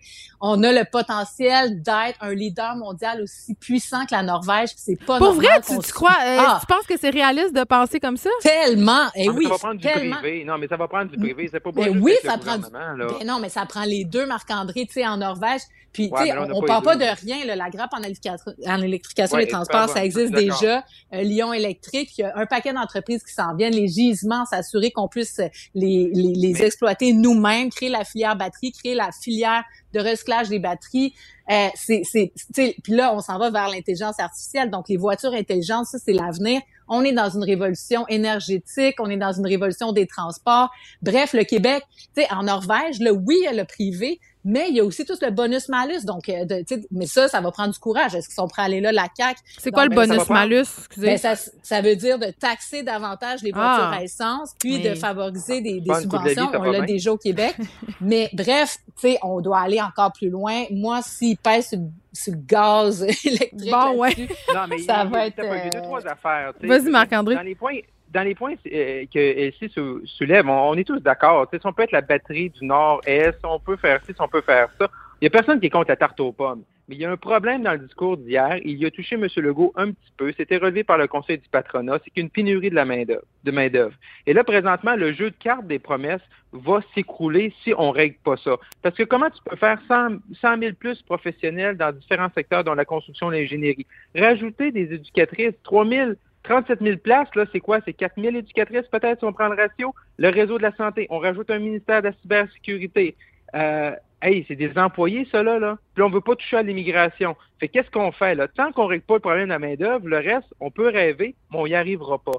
Puis un autre manquement aussi, moi, quand j'entends ici parler de plus taxé, là, j'ai le dresse qui, qui j'ai le poil qui me dresse les épaules. Non, mais c'est si tu pollues, c'est pollueur-payeur, à un moment donné. Oui, mais à un moment donné, attends, là, là où je rejoins Marc-André, c'est qu'il y a des gens qui n'ont pas vraiment le choix d'avoir une automobile à essence ou un camion à essence. C'est pas vrai que l'électrique, c'est encore accessible à tout. Euh, c'est pas vrai ben non plus que les véhicules ont le rendement euh, parfois qui est nécessaire. Euh, tu sais, là, on pense en Montréalais. Oui. Non, mais on pense en Montréalais. Là, quand tu es dans le fin fond de Robertval puis qu'il fait moins 50 puis que tu as 100 km à faire, là, t'en as rien à serrer d'avoir une auto électrique. Tu veux juste te rendre du point A au point B. Ben, vous seriez surpris de voir les études parce que, tu sais, des gens qui font 600 km par jour, euh, c'est très peu nombreux. Non, là, je comprends les voitures, maintenant, mais pour travailler. km d'autonomie. Non, je, ben, comprends, mais pour travailler, il y a tout un secteur qui dépend quand même euh, du transport. Tu sais, je veux dire, il va falloir quand même assurer euh, la transition, puis c'est pas en taxant davantage les gens qu'on va arriver à quelque chose. Non, mais c'est oui, mais sauf que je veux dire, il y a des pays qui l'ont fait comme la Norvège, puis à ce que je sache, la Norvège n'est pas en train là, d'éclater, puis euh, les tu peux pas comparer le système, mais tu peux pas ben, comparer le système économique puis la santé économique d'un pays comme la Norvège qui, qui protectionniste à mort ben, avec le Québec.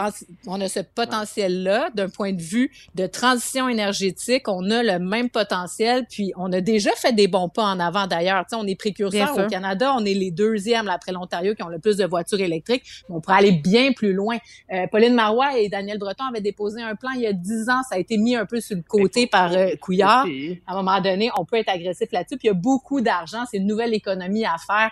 On doit se positionner là-dedans. Moi, je crois beaucoup. Un instant, là. Faut, faut être agressif, mais également réaliste. On parle ben, véhicules je suis très réaliste. Moi, j'habite à Gatineau. J'habite à Gatineau. Mes parents sont au, sont en au lac Saint-Jean. Si j'ai un char, On n'arrête pas de donner des exemples de Robertval. Oui, je sais, c'est la, la, capitale. Oui, mais je, euh, je vous invite. que je me charge huit fois. Il faut que je me charge huit fois en ben, c'est pas vrai. Je vais arriver à C'est pas vrai huit fois. Non, non, on pourra faire un débat sur l'électrification des transports, mais c'est pas vrai, ça. Il faut, le développer. On peut bien dire, les gouvernements peuvent bien dire en 2030 ou en 2035, vous allez tout avoir des chars électriques, mais on ne pourra plus continuer à les financer à ce moment-là. Il faut voir que la, la, technologie progresse. on ne pourra plus les financer par le gouvernement. Qui le pétrole. OK, mais la balance commerciale. Attends un peu, Elsie. Attends, attends. Laisse finir Marc-André, puis tu vas pouvoir euh, faire ton point après. Vas-y, Marc-André, j'ai pas compris. T'es enflammé ce soir. Oui.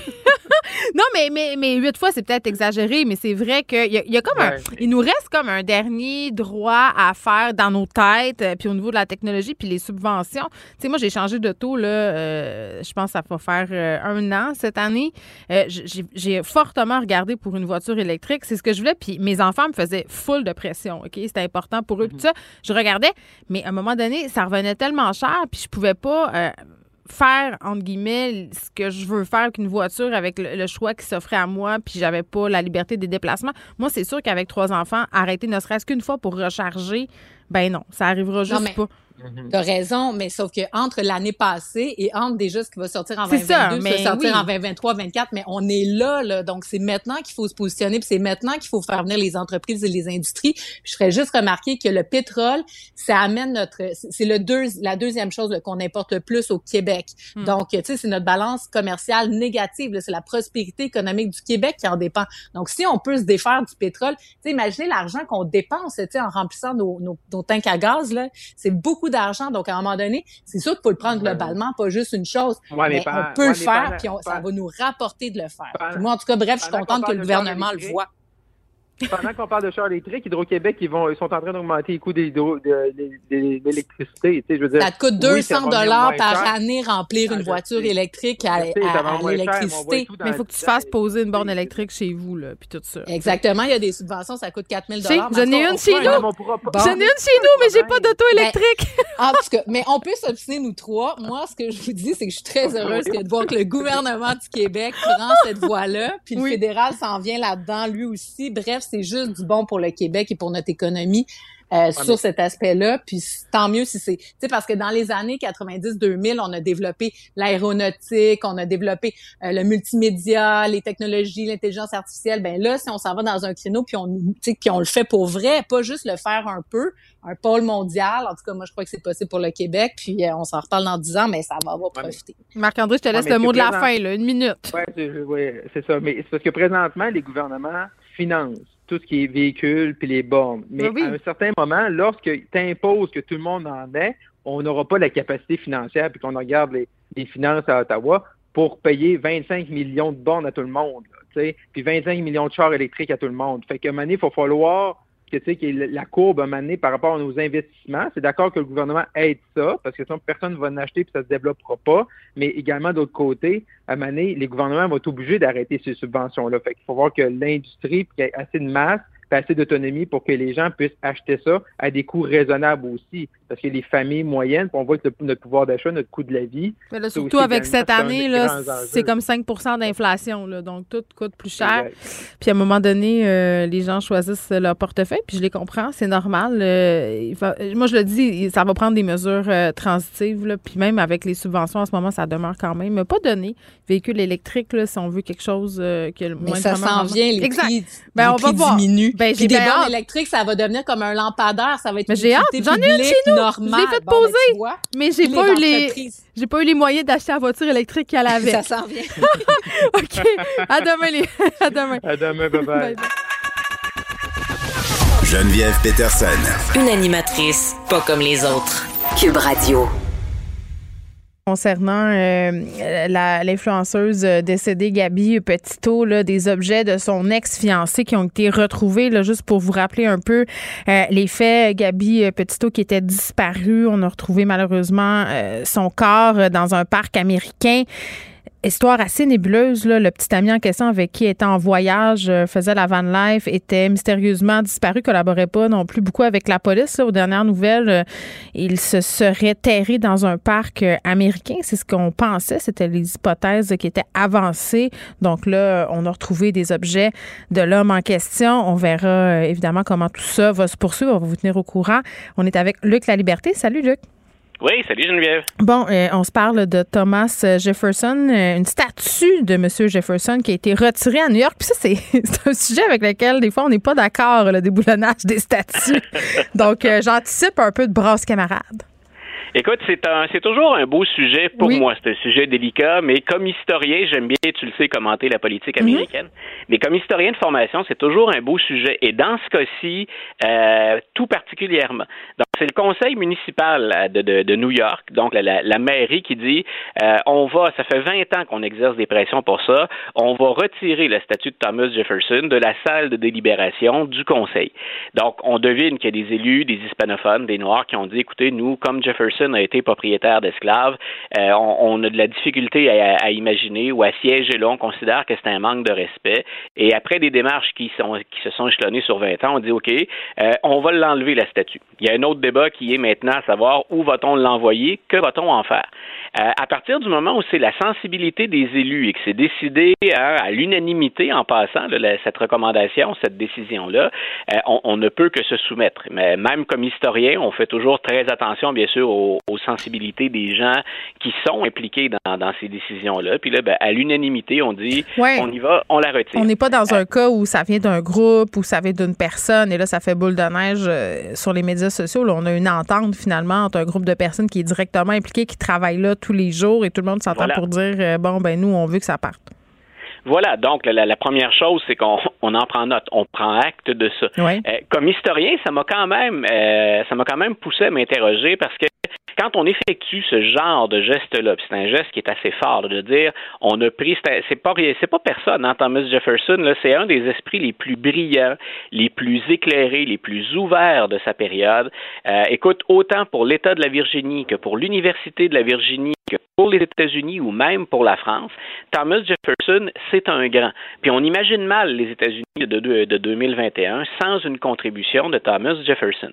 Maintenant, là où il devient très intéressant, Jefferson, quand on observe les mouvements de revendication, les remises en question de 2021, c'est que oui, il a bel et bien eu une plantation, Thomas Jefferson, et il a même eu une maîtresse noire. Donc, il avait hérité d'une jeune esclave noire. Lors de son mariage, son beau-père lui laisse ça. C'était un peu sa dot. Donc, euh, un groupe d'esclaves. Et il va se lier, après le décès de sa femme, à une de ces esclaves-là, Sally Hemings, dont on reconnaît l'existence. On va maintenant au musée de Jefferson, qui est à Monticello, donc qui était le domaine de, de, Jefferson. Il y a une exposition réservée à Sally Hemings que certains ont même déjà baptisée la première dame noire des États-Unis. Donc, ça devient complexe. Ça montre bien sûr qu'à l'époque, c'est une relation qui est très trouble entre les propriétaires de plantations et les Noirs, qui sont des esclaves. Ce qu'on a tendance à oublier aussi de Jefferson, puis dont on parle à peu près jamais, c'est que oui, c'est le rédacteur de la Déclaration d'indépendance, mais mm. quand, il, quand on l'envoie, Jefferson, on est à Philadelphie, puis on parle de se séparer de l'Angleterre, on sait que ça va mener à une guerre, on envoie Jefferson s'isoler, puis on lui dit, tu vas, lui, tu vas nous pondre le texte, le brouillon de la Déclaration d'indépendance. Jefferson a un malaise avec, il a beau être propriétaire d'esclaves, George Washington et lui ont un malaise avec le fait de posséder d'autres êtres humains. Et on parle de la traite des Noirs et de l'esclavage. Et Jefferson, on l'oublie, dans la première version de la Déclaration d'indépendance, il c'est un Virginien, propriétaire mhm. d'esclaves, il dépose un paragraphe dans la, Déclaration d'indépendance dans laquelle il condamne très sévèrement l'esclavage. Euh, Donc, pour l'époque, euh, Luc, là, parce que, bon, tu nous décris euh, quand même des choses qui sont impensables aujourd'hui, évidemment, mais pour l'époque, on peut le qualifier quasiment de, de nuancé, même plus que ça. Là. Voilà, tu vois, il y a déjà à l'époque, les, marginaux de l'époque, ce sont ceux qu'on appelle des abolitionnistes, c'est-à-dire ceux qui veulent l'abolition de l'esclavage parce que ben parce que c'est mal de de, de, de, de, posséder un autre être humain. Et il y a quelques abolitionnistes très marginaux qui disent entre blanc et noir, il n'y a pas de différence. Mais c'est ça qui est la marginalité à l'époque. Oui, mais Jefferson, n'est pas, il est pas abolitionniste, là, il en possédait des esclaves. Non, voilà. Sauf qu'il réfléchit et il va en, il va en, libérer de ses esclaves, dont Sally Hemings, qui devient libre à sa mort. Il y a donc toute cette réflexion autour de l'esclavage dont on devrait s'inspirer. Mais elle devient libre à sa, excuse-moi, elle devient libre, mais, à, sa mort. C'est comme, il l'a pas libéré de son vivant. Non, il a libéré des enfants de Sally Hemings de son vivant et il va libérer Sally Hemings à sa mort. Donc, mais déjà pour l'époque, quand on remet ça dans le contexte de son temps, ça fait pas de Jefferson un héros qui est sans faille. on parle pas d'en faire un saint mais c'est un, c'est déjà quelqu'un qui est un précurseur. Et ce sont des pressions politiques des États esclavagistes, dont la Virginie à l'époque, qui vont faire dire finalement aux gens autour de la table et autour de la Déclaration d'indépendance, commençons par faire la guerre à l'Angleterre, puis on rejasera de mm. l'esclavage ensuite. Et malheureusement, ça va attendre la fin de la guerre de sécession. On va qu'on en discute pour l'abolir dans les faits. Mais donc, j'ai trouvé ça un peu étrange que ce soit ce personnage-là auquel on s'attaque. Il y a qu'on s'en prenne à des généraux sudistes, par exemple ou à des suprémacistes blancs au moment de la guerre de sécession, ça, ça m'apparaissait comme assez clair. Et qu'un noir américain passe avec ses enfants devant une statue de quelqu'un qui a asservi ses ancêtres et que ce soit payé avec des fonds publics, je me dis, il y, a, des questions à se poser. Il y a un malaise qui est bien réel. Jefferson, c'est plus complexe. Je trouvais que c'était plutôt une occasion d'échanger, de se donner un cours d'histoire. Fait que ça t'étonne qu'on s'en soit ben, pris ben, à sa représentation. Voilà, donc c'est la raison pour laquelle je te disais, ben, écoute, on en prend note, puis on se soumet à cette décision-là. On a convenu, c'est d'un commun accord, à l'unanimité, on a dit on déplace la statue de Jefferson. Mais je répète, moi, c'est l'identité du personnage qui m'a étonné. Je me mm. disais, s'il y a un personnage qui peut servir à éduquer, dont on devrait discuter, puis qui peut nourrir des débats ou des réflexions, c'est bien Jefferson. Qu'on le retire, j'ai, en tout cas, il y a 17 historiens de, de, de New York qui sont intervenus pour dire euh, on pense que c'est pas une bonne chose. Et j'aurais tendance à me ranger de leur côté ou à adhérer à leur avis dans ce dossier-là. Bon, on parlait de politique américaine euh, avec Vincent Dessureau tantôt. Est-ce qu'on accorde trop de place à, sa couverture dans nos médias québécois? Puis c'est vrai qu'en période électorale, ça prend beaucoup de place. Là, les élections américaines 2024, ça va arriver vite. Puis si on parlait autant de politique américaine, c'était beaucoup à cause de Trump. Mais là, c'est fou, un nouveau sondage dont tu voulais me parler, Luc, qui place euh, Biden et Trump à égalité pour cette élection à venir en 2024. Puis écoute, juste un mot sur Vincent. J'étais malheureusement en classe avant. J'ai pas eu l'occasion d'entendre ce dont vous avez discuté. On va parler d'un livre là, qui euh, la, politique américaine vue du Québec, quelque chose. Ah oui, ben écoute, j'ai contribué, j'ai collaboré à ce livre-là. Exactement. Donc, le, mais ce que je voulais dire, c'est que c'est drôlement important de couvrir cette politique-là, ne serait-ce que parce que euh, on est tributaire de tout ce qui se passe aux États-Unis. C'est notre premier partenaire économique, puis culturellement, qu'on aime ça ou pas, ils ont eu une très grande influence et ont encore une très grande influence sur nous. Et c'est la raison pour laquelle moi, que Donald Trump, dans un récent sondage, même s'il est un peu moins dans l'actualité, qu'on lui reconnaisse autant de chances de gagner en 2024 que Joe Biden, l'actuel président, on peut se dire on est loin du compte encore. Hein, Monsieur Trump Trump n'a pas dit officiellement qu'il allait être là. Joe Biden traverse une très mauvaise passe. D'ailleurs, il espère au Congrès être en mesure de faire passer ces fameux projets euh, budgétaires, le financier, qui sont de, la plus haute importance pour lui. Il est encore loin de la coupe aux lèvres, hein, comme on dit régulièrement. Mais ça nous indique que la, la base qui appuyait Donald Trump ou le courant duquel s'est inspiré Donald Trump pour se lancer, c'est encore bel et bien là. Et moi, c'est une des craintes ou des peurs que j'ai parce que les partisans de Donald Trump, nombre d'entre eux euh, vivent dans un monde parallèle, ne vivent pas au 21e siècle mhm. et baignent dans un monde de désinformation qui est, euh, à mon avis, épeurant.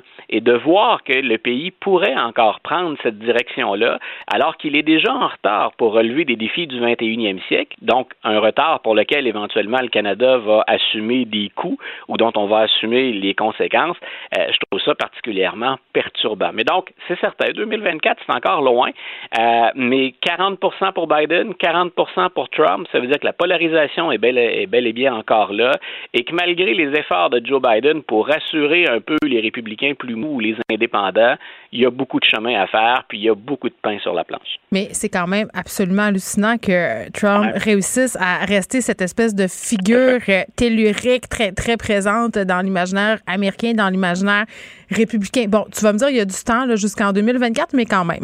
la liberté, merci beaucoup. Un grand plaisir, Geneviève. Bonne fin de journée.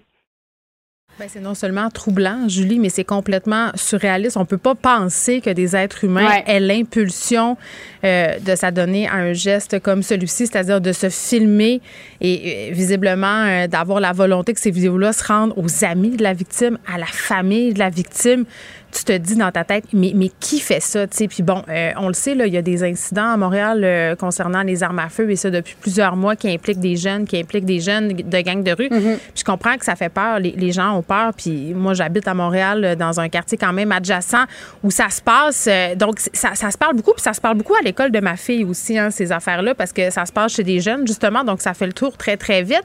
Puis je trouvais quand même que c'est important qu'on souligne la place de la pandémie dans tout ça, puis le fait que on a une certaine culture, une glorification, si on veut, euh, de l'imaginaire du gangster là, qui passe beaucoup euh, par les vidéos, bien évidemment. mais cette idée d'être connu. Mais tu penses que c'est un lien avec la pandémie? Ben oui, euh, je t'explique pourquoi tout de suite après. Mais, mais cette idée d'être connu puis d'avoir une certaine notoriété, une notoriété qu'on atteint via les médias sociaux, là, ça, je pense que tout le monde est d'accord pour se dire que c'est un peu ça dans l'air du temps. C'est-à-dire une façon d'être connu, c'est de se mettre en scène sur les médias sociaux. Bon, cette façon-là de faire est évidemment inacceptable. Mais il y a quand même euh, des études qui ont démontré que pendant la pandémie, Julie, étant donné que ces jeunes-là qui sont criminalisés ou même les jeunes qui sont pas criminalisés, tout le monde était confiné, tout le monde était à la maison. Donc, il y a eu une espèce d'escalade de tension. C'est-à-dire que étant confinés, les gens, pour se narguer, avant, ils le faisaient en vrai. Là, ils, le faisaient sur des médias sociaux euh, via des vidéos où on s'interpellait entre gangs, où on disait, ben nous, on va faire ça, mhm. puis quand ça va être fini, on va vous faire ça. Donc, quand ça a été, entre guillemets, fini, puis qu'on on s'est déconfiné, la tension était telle, était vraiment à son vraiment là maximum et ça donne lieu à des incidents comme on connaît aujourd'hui euh, parce que ça se trame entre guillemets sur les médias sociaux depuis des mois. Tu imaginez là des jeunes euh, qui ont rien d'autre à faire que se compter ces histoires-là et de se mettre au défi et tout ça. Quand on arrive dans le réel, tout le monde est craqué en bon québécois, donc ça donne lieu à, des incidents comme on a vu malheureusement. Euh, ben, et c'est parce que j'allais dire, Geneviève, tu, tu, viens vraiment de mettre le doigt sur le bobo des jeunes qui ont rien d'autre à ben faire qui viennent souvent de milieux défavorisés aussi. Là. Ben, des quartiers où tu as l'impression là, finalement qu'il n'y a rien pour toi. Tu n'as pas de chance. Euh, puis il y a deux affaires. Oui, il n'y a, pas d'autre façon de s'en sortir. Ben, oui, il y a le milieu euh, socio-économique. Là, mm-hmm. euh, ça, ça c'est une affaire. Mais il y a le sentiment d'appartenance aussi. Hein. Il ne faut pas négliger ce facteur-là là, qui, selon plein de gens qui travaillent avec les jeunes, est quand même au cœur de ces, de ces histoires-là. Là.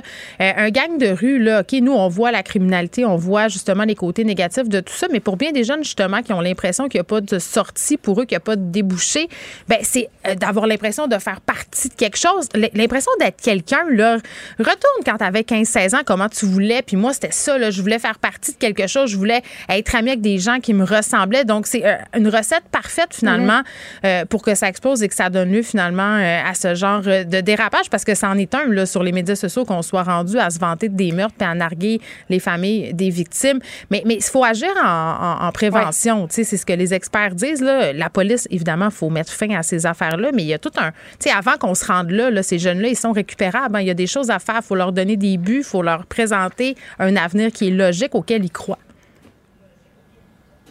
Mais Geneviève, tu vis à Montréal. C'est le deuxième adolescent à être ben victime d'un meurtre cette année à Montréal. Euh, et ce jeune-là, ça s'est passé en plein jour. Est-ce que mm-hmm. toi, ça t'inquiète? Ben moi, c'est pas nécessairement que ça m'inquiète. Là. Euh, il y a eu aussi euh, des victimes collatérales. Là. On se rappelle de cette jeune fille qui a perdu la vie aussi dans un incident euh, qui impliquait des armes à feu qui, avait rien à voir finalement avec aucune gang, qui était juste au mauvais endroit au mauvais moment. C'est une histoire épouvantable, mm-hmm. Julie. Est-ce que j'ai peur? Moi, c'est la chose qui me fait le plus peur, je vais te dire, c'est laquelle, c'est que ça nous éloigne encore plus. Euh, puis, euh, parce qu'on a peur, euh, parce que justement, on se dit, OK, il y a des incidents violents qui impliquent les armes à feu, c'est que ça renforce encore plus les préjugés qu'on a envers certaines communautés. Puis finalement, plus on a de préjugés, plus on s'éloigne, plus ces gens-là, justement, s'éloignent aussi. Puis là, plus on va assister à ce genre d'incidents violents-là. Est-ce que j'ai peur que ça arrive chez nous dans mon quartier? La réponse, c'est honnêtement, pas vraiment. Mais, mais j'ai peur, par exemple, de ce que mes enfants entendent à l'école. Euh, les contacts aussi qu'ils peuvent avoir avec certains membres de gang qui sont vraiment jeunes. Julie, des fois, 15-16 ans, ils sont recrutés. Ça, ça me stresse plus comme maman, mais j'espère, j'essaie de rester aussi rationnelle euh, puis de me dire que ce sont des incidents isolés. Ça, pourra faire l'objet d'une autre chronique, Geneviève, mais moi, quand j'entends meurtre à Chicoutimi, meurtre à Sherbrooke, meurtre à Montréal dans la même semaine. il, y a quelque chose de, de, très préoccupant en ce moment qui se passe, mais faudra voir euh, ce que les autorités et les différentes villes vont, euh, vont mettre de l'avant pour contrer ça. Je pense que c'est pas euh, fou de dire qu'il y a une certaine tension sociale en ce moment. Tout à fait. Merci. on, le, on le voit bien malheureusement. Salut. Au revoir.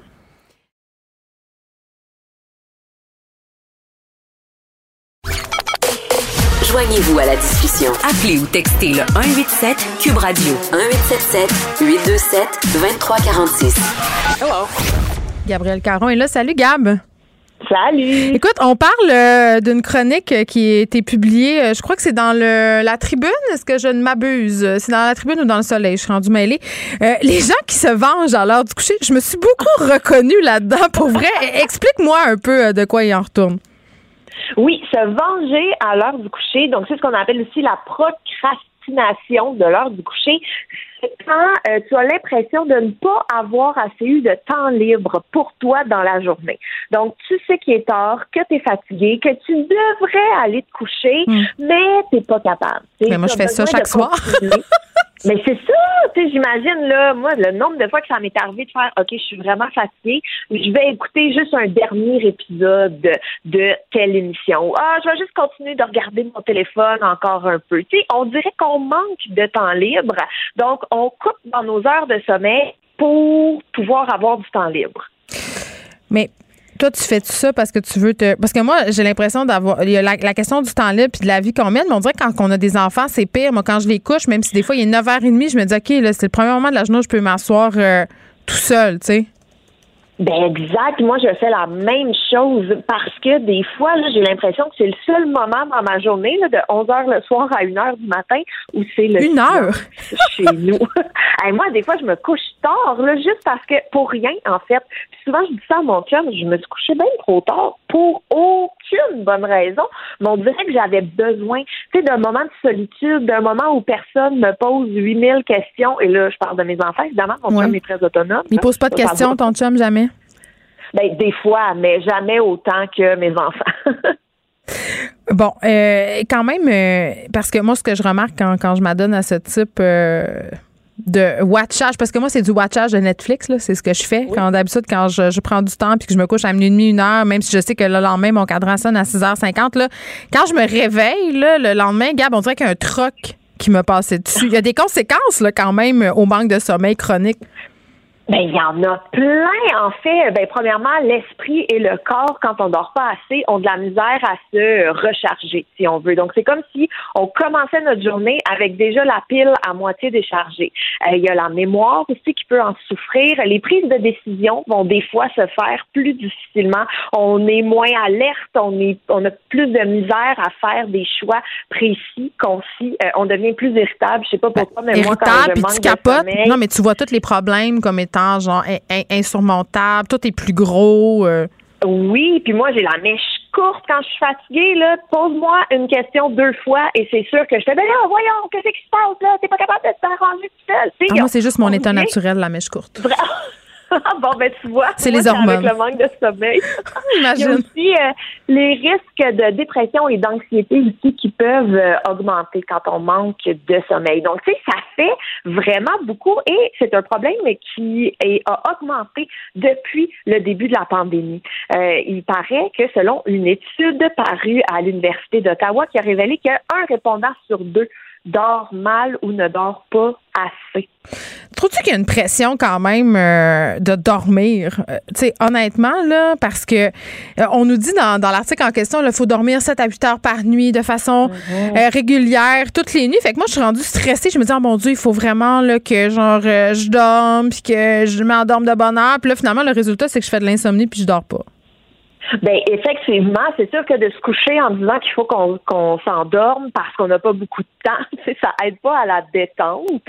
Surtout que euh, dans l'article en question, il propose aussi de fermer les écrans une heure avant le coucher. Mais je veux dire, moi, je sais pas pour toi, mais mon téléphone, là, je l'ai dans les mains jusqu'à temps que j'éteigne la lumière. Hmm. Je sais que c'est pas bon, mais je crois que je suis pas la seule dans la même situation. Euh, dans la même situation. Tu le regardes-tu la nuit même des fois? Moi, ça arrive euh, des fois que je regarde mon mon, truc la nuit? Ben oui, 100 J'essaye de me déculpabiliser en me disant oui, mais j'ai pas de cadran. Fait que c'est pour ça que je regarde mon téléphone, pour voir l'heure. Mais ça m'arrive.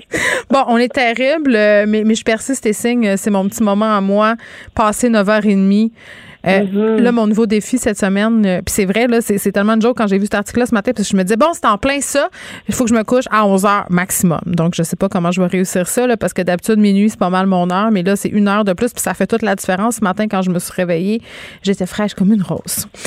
OK. Eh ben, voilà.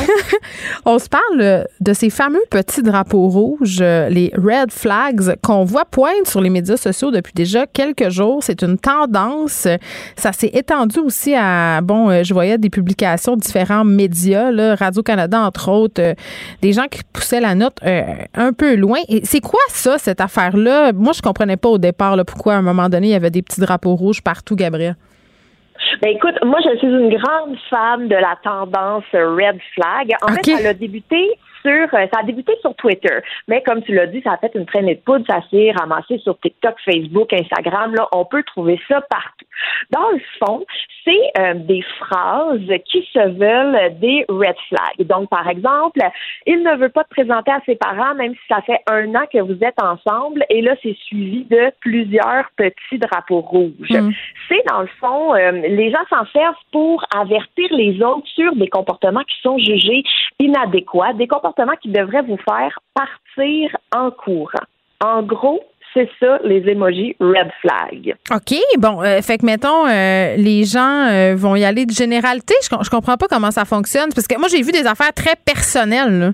Mmh, mais tu vois, ça, c'est encore une fois quand une tendance est poussée un petit peu trop loin. Donc, au départ, ça voudrait, ça se voulait, pardon, des trucs vraiment généraux. Donc, si un ami te dit telle affaire, red flag. Si une date te dit telle affaire, red flag. Si un employeur. Mettons, euh, exemple, Gabriel, quelqu'un qui dit, moi, j'aime pas les chiens. Pour moi, c'est un red flag que t'es pas une bonne personne. non, mais c'est vrai. fait que c'est ce genre d'exemple-là. Oui, ça c'est très large, ça peut s'appliquer, ça tombe dans l'humour. OK. On prend pas ça au sérieux. Ou tu sais par exemple un employeur qui te demande est-ce que tu comptes tomber enceinte parce que nous on n'emploie pas de femmes enceintes, red flag. Tu sais ça peut être tant des, des vrais commentaires desquels il faut se méfier ou des blagues. Tu sais, moi il y en a un que j'ai beaucoup aimé, c'est je n'aime pas Beyoncé. Oh red flag, on sera jamais des amis. Mais comme n'importe quelle tendance, il y en a qui vont les pousser un petit peu trop loin et des fois, on a l'impression que c'est carrément pour euh, régler des comptes personnels. Donc, c'est là où il faut faire attention. Et il y a même une internaute qui a souligné le fait que, hey, pour vrai, moi, je suis tannée. Là, on dirait que vous vous parlez à travers des mimes. On peut-tu passer à d'autres choses? OK, puis ben c'est ça parce que moi j'ai vu aussi des marques récupérer ça là, comment on trouve ça? Ben, j'avoue que moi, ça me fait rire. Tu sais, par exemple, il y a les Olympiques qui ont partagé là, le vrai compte officiel des Olympiques sur Twitter qui ont écrit euh, sport is overrated. Donc, euh, le sport, c'est overrated avec plein, plein, plein, plein, plein de red flags. Ça, ça m'a fait bien rire. Il y a Twitter aussi qui a partagé un I'm not on Twitter. Donc, je ne suis pas sur Twitter avec plein de red flags. Moi, je trouve ça drôle. Je trouve que ça montre, en fait, que les compagnies ont un certain sens de l'humour. Ce qui est important, par contre, c'est de s'en servir au bon moment. En ce moment-là, on est sur la fin de ce mouvement-là. Oui, ça dure comme 24 heures. Hein. Là, on va, on va voir la nouvelle tendance qui est à haïr les les red flags, parce que dès que quelque chose devient, euh, entre guillemets, à la mode sur les médias sociaux, il y a toujours les parties poopers pour dire Ah, mais là, c'est fini, nanana. On l'a trop vu, c'est ça, parce que, tu sais, ça reste Internet. Internet, ben, ça va vite, ça bouge vite. Quelque chose qui est in aujourd'hui va être complètement dépassé demain. Je veux dire, euh, combien, tu sais, souviens-toi, là, du Ice Bucket Challenge ou euh, de n'importe quelle autre tendance comme ça. Ça t'a fait quoi? Une semaine, si quelqu'un sortait ça aujourd'hui, on ferait, hey boy, c'est tellement 2019, Donc, moi, je pense qu'il faut juste le laisser vivre. Ça va se souffler par lui-même. Et ce qui est important, c'est que là, si vous avez une idée de red flag, faites-le tout de suite parce que demain, il sera trop tard. Toi, t'en as-tu fait? J'en ai pas fait, mais j'avoue que j'en ai lu énormément. Puis tu vas-tu en faire un? Je pense pas. à mon sujet? Bon, ben en tout cas, de toute façon, si t'en fais à mon sujet, sache que tu seras passé date. Gabriel Caron, merci beaucoup. On se parle demain. À demain. Vous écoutez Geneviève Peterson. Cube Radio. On est avec Annie Richard, détective privée, autrice du livre La dépoussiéreuse euh, de crime, qui anime aussi une émission à Canal D. Annie, salut.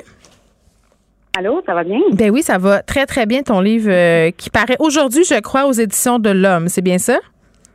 Oui, c'est ça. Bon, euh, euh, ma, première question, euh, tu l'expliques un peu là, au début du livre, mais quand même pour le bénéfice de nos auditeurs. J'ai envie de savoir, parce que toi, tu as, un parcours particulier, tu étais intervenante et tu as décidé finalement d'effectuer un virage à 180 degrés, de devenir détective privé. c'est Qu'est-ce qui a motivé cette décision-là? Ben, c'est ça, c'est ça. J'étais éducatrice spécialisée de métier. Mm-hmm. ça fait depuis 2014 que je m'intéresse aux enquêtes. Mais euh, c'est sûr que c'était pas euh, par le biais de, disons, la mode de, des, documentaires true crime et tout ça, parce qu'à cette époque-là, même si ça fait pas si longtemps que ça, il n'y en avait pas beaucoup. Euh, c'est vraiment parce que c'était comme un, un trip d'archives, si je peux dire, là, avec une autre amie là, qui fait le qui fait de l'enquête elle aussi. Puis c'est comme ça que tranquillement, c'est devenu une passion que je faisais à temps partiel, surtout bénévolement pour les familles de victimes. Et là, mm-hmm. ben finalement, ça a pris de plus en plus de place et voilà. Moi, mais quand même, on s'improvise pas détective privé comme ça parce qu'on est passionné, euh, par exemple, par les histoires euh, true crime et qu'on s'intéresse à certaines enquêtes. Là, tu as fait une formation? Oui, c'est ça. Ben, comme je dis souvent, c'est conjointement avec la formation parce que ça me permet de savoir qu'est-ce qui est aussi les, euh, les limites éthiques aussi de la profession. Mais aussi euh, le fait de, de, faire beaucoup de tâtonnements aussi sur les registres, euh, les, les, banques de données, les archives de journaux. Mm. c'est un peu de tout ça. C'est l'expérience qui vient avec le temps aussi à force d'en faire et de découvrir toutes sortes de façons, toutes sortes de, de, de contournements, même je dirais pour réussir à obtenir des réponses plus rapidement, faire une revue de presse. C'est tout ça ensemble, dans le fond. Bon, euh, tu parlais des, limites éthiques là, quand tu mènes une enquête comme ça. Je veux qu'on se parle de sensationnalisme. Euh, quand même, là, euh, Annie, parce que c'est abordé direct au début du livre. Là, tu dis, moi, je, le fais pas parce que je suis fascinée par les détails morbides. Puis, puis on le sent là, tout au long de la lecture que tu es vraiment investi par ces enquêtes-là. Là. Tu veux aider les familles, tu veux leur apporter un certain apaisement. Puis en même temps, tu expliques qu'il y a quand même, avant d'approcher des familles puis de leur faire revivre ou de leur donner des faux espoirs, des questionnements euh, qu'il faut avoir. Là. Oui, absolument. C'est sûr que euh, ben, c'est parce que des fois, si c'est juste la curiosité qui nous amène, mais là, euh, ça se peut qu'on dérange, tu sais. moi, j'ai toujours là, ma façon de faire, c'est de d'interpeller une famille seulement quand je sais d'abord que la famille est, active dans le dossier de leur défunt ou de leur disparu. C'est ça. Parce qu'il y en a maintenant avec les réseaux sociaux, on peut le voir, on voit qu'ils ont une page Facebook, on voit qu'ils partagent des choses sur leur, leur personne disparue ou assassinée. Donc là, à ce moment-là, je sais que j'ai un peu, en quelque sorte, un peu le feu vert, évidemment, avec délicatesse. Mais euh, je sais que je ne vais pas nécessairement là, vraiment les troubler parce qu'il y en a que c'est trop difficile pour eux. Là. Ils vont pas avoir la même euh, chacun sa façon de le vivre. Mm-hmm. Donc euh, c'est surtout ça. Puis c'est, aussi quand je sens que je peux vraiment apporter quelque chose, ou quand je sens que j'ai vraiment besoin de, qu'on me réponde à certaines questions pour aider à mm-hmm. faire avancer pas juste pour la curiosité, là, en effet. Mais on va revenir euh, à ce que tu apportes dans ces enquêtes-là. Je veux qu'on revienne un peu sur la thématique de la curiosité. Annie, euh, si ça ne dérange mhm. pas, euh, moi, je doute pas là, que c'est des bons des, des, bonnes raisons qui t'animent, mais, mais quand même, ce matin, je parlais avec Benoît Dutrisac du fait que j'allais te recevoir, puis on questionnait notre fascination pour l'histoire d'enquête. Tu sais, le true crime, le fait qu'on ça soit vraiment populaire, qu'on ait des émissions justement comme à Canal D, des livres, des balados, les gens sont friands de tout ça. Euh, est-ce que tu trouves que c'est une fascination qui est saine? Ben, je me suis souvent posé la question parce qu'à moi-même, je me suis, je, me suis questionnée, j'ai, introspecté, si on peut dire, sur le fait que j'aime ça. Parce qu'en fait, j'aimais pas vraiment ça. Des fois, j'ai eu des nuits que j'ai pas dormi là, en lisant ces choses-là au début, que je me demandais pourquoi je fais ça, mais je sentais vraiment que je le faisais d'une bonne façon, sans vouloir euh, dire que je le fais mieux qu'un autre, c'est pas ça, mais que justement, c'était pas pour une curiosité morbide que je le faisais, je le mm-hmm. faisais pour pouvoir aider, trouver des choses qui moi-même me tourmentaient là, quand je faisais ça. Je pense que cette mode-là, c'est vrai que ça, il y a des questionnements, il y a des, il y a des limites des fois. Tu sais, des fois, je vois des gens qui aiment des affaires, ils vont, ils vont autant partager des choses sur les familles que qui vont euh, tu sais glorifier certaines affaires que oh, euh, tu sais c'est délicat un petit peu je trouve pour les pour les familles mais la ligne est mince tu sais je pense que ça reste un peu euh, c'est le jugement de chacun selon moi c'est c'est vraiment c'est vraiment de vouloir aider hmm. et de mettre de côté tout le côté sordide de l'affaire parce que il y a aussi peut-être un petit côté où je pense que à quelque part, on veut s'approprier notre peur. Tu sais, il y a des gens qui aiment beaucoup ça, mm-hmm. mais c'est peut-être une façon de s'approprier parce que c'est tellement innommable souvent. c'est un peu comme écouter un film d'horreur entre amis. Peut-être quand on est pré-ado, on veut s'approprier la peur, on veut le, on veut le voir en plein, on veut le voir, mais en même temps d'une façon plus confortable pour être capable de peut-être la saisir puis de, de mieux euh, l'apprivoiser. Il y a peut-être un petit côté. Ah oui, je comprends. Les gens, peut-être. Je comprends. Puis l'image du détective privé aussi qu'on a, c'est une personne, puis souvent un gars, là, je m'excuse, dans son bureau, enfumé avec un imperméable, là, qui prend des photos des maris mm-hmm. infidèles dans sa vieille Plymouth. Là. Non, mais c'est-tu encore ça, les détectives? C'est-tu vraiment ça, tu sais? Comment tu ben, gères ça? Parce que c'est des préjugés quand même, là, on va se le dire. Ben, c'est des préjugés, oui, puis non, parce que oui, c'est vrai que c'est comme ça. Surtout que même le, les lieutenants détectives, là, jusque dans les années, je pense, 60, portaient le trench coat, là, vraiment avec le chapeau. Oui. Tu sais, pour la police de Montréal ou en tout cas la, la sûreté provinciale à l'époque, c'était comme ça. Mais je pense que c'est, euh, ouais, c'est sûr que c'est, c'est, les bandes dessinées. Il y a eu beaucoup de choses qui ont été faites là dans dans la littérature qui donnent cette impression-là. Mais non, évidemment, je pense que ça, ça serait spécial de se promener avec ce, cet accoutrement-là aujourd'hui. Ouais. Là. On peut le faire. Je pense que finalement, on penserait ça sur Peut-être ouais, peut qu'il n'y aurait pas grand monde qui voudrait te parler. Euh, là, revenons au livre. Là. Il y a plusieurs enquêtes là-dedans. Il y a des dossiers qu'on connaît là, quand même. Euh, le, petit Sébastien, euh, le, jeune enfant là, qui était disparu dans Maison Maisonneuve, ça fait quand même un certain nombre d'années. Sébastien Métivier. on a mm-hmm. aussi le cas de cette mère de famille là, assassinée sur la rive sud de Montréal, Madame Roxane Luce. Son fils quand même l'enquête très, très longtemps. tu disais tantôt que c'était une de tes préoccupations que les familles euh, veuillent savoir, mais comment tu les choisis, tes enquêtes, justement? Comment tu détermines sur quelles histoires tu vas te pencher plutôt? Parce qu'il y en a plein, là, des cold cases. Oui, c'est ça. Il y en a plein, surtout qu'il y en a plein qu'on connaît pas au Québec. Oui. Euh, ben, en fait, c'est, c'est, ils viennent, ils viennent vers moi. Soit les familles viennent vers mm. moi, parce que à, une époque où j'étais plus anonyme, en fait, les gens ne savaient pas, je m'affichais pas vraiment, là, euh, j'avais pas de page de blog ni rien. Ben, c'était le bouche à oreille par les familles de victimes. Et là, c'est comme ça que je me mettais en enquêter pour des cas, là, des cas de personnes qui me, me, le proposaient, me le demandaient, en fait. Mais sinon, ceux qui sont peut-être plus historiques, évidemment qu'il y en a que ça fait tellement longtemps qu'il n'y a plus vraiment de c'est peut-être de la descendance, peut-être encore, mais, mais c'est moi qui les trouve en fouillant pour autre chose. Tout mhm. simplement, je peux fouiller pour le cas, par exemple, de Roxane Nuss. Et en fouillant, je trouve quelque chose qui, euh, qui m'interpelle parce que ça, ça attire mon regard. Et là, je fais, ah, c'est quoi ça? Puis finalement, ben, je tombe un peu en amour avec l'histoire en question. Là. Euh, puis comment on départage? Parce que des gens, j'écoutais euh, une balado, un balado récemment euh, fait par Stéphane Berthelmet, les enfants de novembre, là, sur le cas d'une une, une, jeune femme qui a été assassinée. Puis là, on on, n'a jamais retrouvé son corps. Puis là, on a retrouvé un corps dans la rivière des Prairies. En tout cas, je, passe les détails de l'histoire. là. C'est mm-hmm. juste que dans, dans, dans, le balado, on avait quelque chose qu'on voit souvent, là, des gens, des familles qui deviennent un peu obsédées par, par, euh, par l'histoire. Puis on les comprend, ils ont perdu un proche, mais parfois c'est quelqu'un qu'ils n'ont même pas connu. Comment on gère euh, cette espèce d'obsession-là? Parce que des fois, j'imagine que ça peut devenir même un peu destructeur pour ces gens-là. Là. Ils doivent placer beaucoup d'espoir en vous. Oui, ben des, des, proches très obsédés au point que je sens que c'est malsain. J'avouerais que j'en ai pas connu tant que ça. Euh, il y, a, y, a, la plupart, ceux qui vont avoir une quête incessante, un peu comme Stéphanus, justement, ça va être sa façon de, de, de, ben, peut-être pas pour Stéphane, je ne veux pas parler pour lui non plus, mais il y a beaucoup de familles pour qui ça va être une façon de ne pas sombrer justement dans, dans quelque chose, dans la, dans de la colère ou dans, euh, dans la, la, dépression. Ils vont avoir besoin de cette quête-là. Ils ont besoin de de continuer de aussi de faire des fondations. Il y a beaucoup de, de familles de victimes. Ma mère de Sébastien Métivier, elle a fait énormément de choses ben euh, au fil du temps, là, depuis le début jusqu'à aujourd'hui. Elle a euh, fondé beaucoup de choses. Les amis de Sébastien Métivier, à, à, une autre époque avec sa mère, la mm. grand-mère de Sébastien, il y avait eu aussi euh, des projets de bâtis dans les mm. années 80.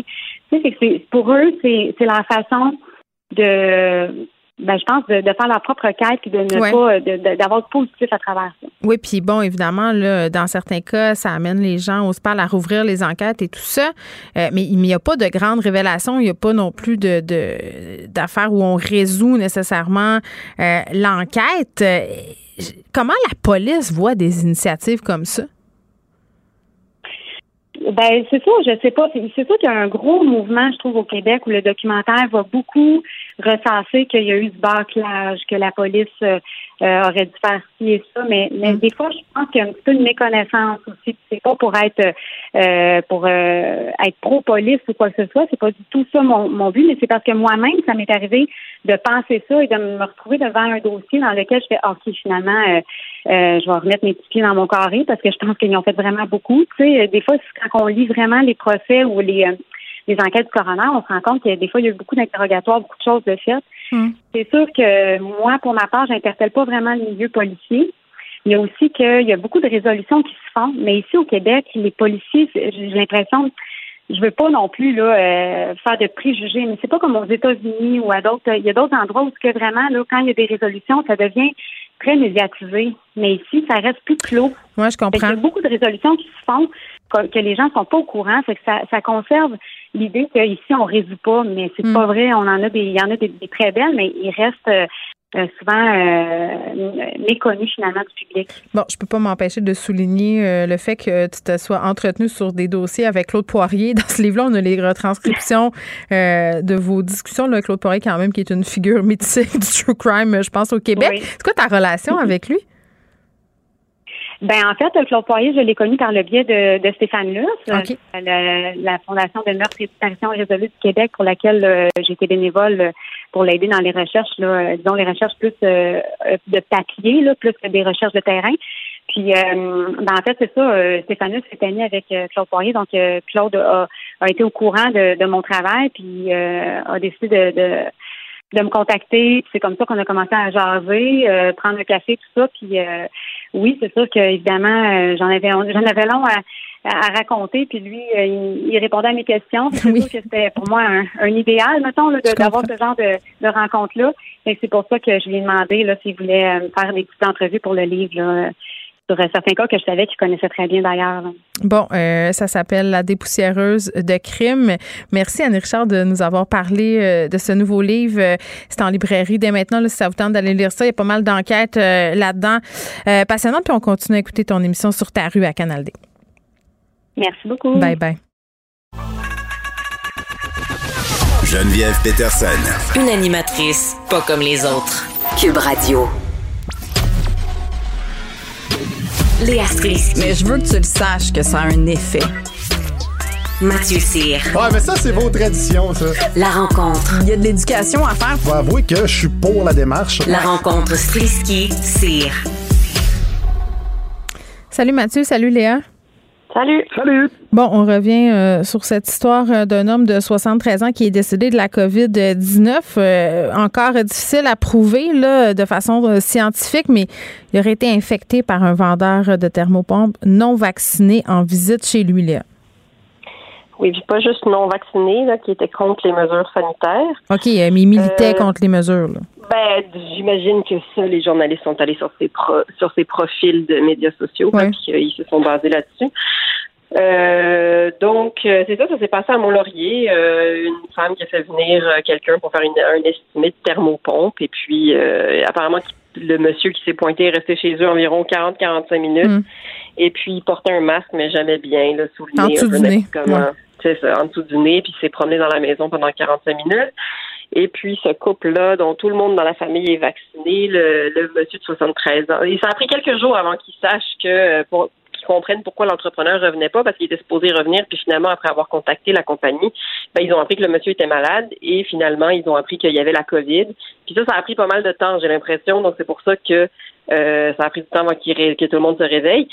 C'est, attends, attends, excuse-moi, là, si l'employé était malade et avait la COVID, normalement, est-ce que ça aurait été le rôle de l'entreprise de prévenir les clients chez qui ce monsieur-là s'était pointé? tu veux dire? si ce gars-là s'était fait tester, s'il s'est fait tester, attendre, non, et puis qu'il y, a un test euh, de COVID positif, c'est la santé, ça tombe dans la santé publique à ce moment-là. c'est la santé publique qui, j'imagine, se met à appeler tout le monde, puis mm. tous les tous les contacts directs, tu sais. Alors, j'imagine que dans un cas comme ça, je suis en train de présumer, là, mais tu pognes le carnet de clients, là, tu sais, je peux pas croire, parce que c'est sûr que si tu restes 45 minutes chez quelqu'un, c'est plus que 15 minutes, donc ça veut dire que tu deviens un contact direct, tu sais. En tout cas, L'histoire se termine mal et euh, le monsieur a fini, finalement euh, a, fini par en décéder. Et c'est une catastrophe parce que ça fait des mois et des mois qu'on répète que ce genre d'affaire va arriver. Alors évidemment, fatalement, ça arrive et ça me choque d'autant plus que, comme beaucoup de gens, euh, j'ai pendant la pandémie fait des travaux chez nous, des petits travaux où j'ai changé ma cuisine ou en tout cas. Puis c'est très difficile de dire à des gens de construction mettez vos masques. C'est très difficile. il faut leur rappeler tout le temps. Ils sont toujours. Tu sais, il y en a beaucoup qui le mettent mal. Attends, mais rite-toi. Moi, moi c'est capoté. L'autre fois, il y, a des gens qui sont venus chez nous pour faire des travaux, puis ils sont arrivés pas de masque, pas rien. C'était des travaux. Euh, non, c'était un, en lien avec l'échangeur d'air, justement. bon. Puis je leur ai dit, j'aimerais ça que vous portiez un masque puis que vous vous laviez les mains. Écoute, ils ont quasiment ri de moi. Ils ont dit, ben oui, ma petite madame, ma petite madame, je me suis fait faire de la petite madame. Mais ben, je le sais, exactement. Moi aussi, je veux dire, j'ai un plombier à qui il a fallu que je lui dise de, de mettre son masque. Puis après, il était comme, ben, je vais le mettre ici, mais quand je m'en vais faire mon travail euh, en bas, euh, dans, dans le vide sanitaire, je le mettrai pas. Là, Je regarde, ma fille de deuxième année, là, ça fait deux ans qu'elle a un masque d'en face puis qu'elle est hmm. à l'école avec. Là. À un moment donné, j'ai pas de pitié pour qui que ce soit avec le masque. Là. On ben, est tous pognés avec. Arrêtez de trouver des excuses. Vous posez la question.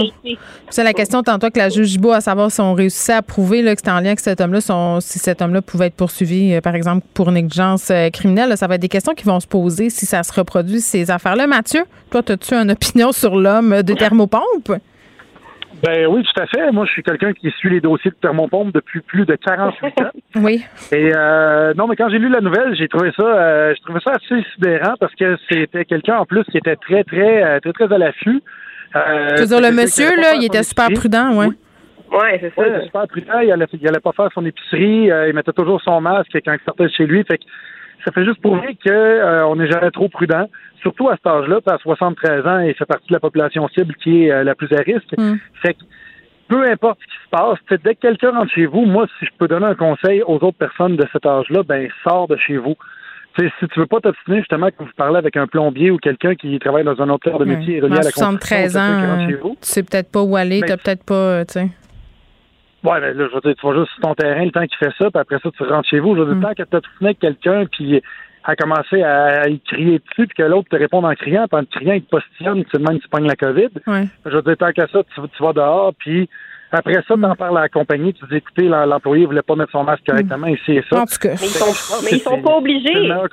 Ben, c'est ça, c'est ça qui est soulevé là, dans l'affaire, c'est que à un moment donné, c'est l'employeur qu'il faut qu'il mette ses culottes et qui oblige ses employés à porter le masque. Puis les gens qui sont pas vaccinés, là, c'est un choix personnel, mais restez chez vous. sais, honnêtement. Mais et les employeurs peuvent rien faire aussi parce qu'il y a une pénurie de main-d'œuvre. Alors, c'est difficile de trouver des employés qui sont qualifiés. Fait que là, ils veulent pas imposer le vaccin. le gouvernement ne demande pas je pense qu'une solution, ce serait qu'il y ait un, code de couleur. Tu as un macaron. Si t'es, si vacciné, tu as un macaron vert. Si t'es pas vacciné, tu as un macaron rouge. Imagine quand tu te promènes dans la rue, l'opra populaire.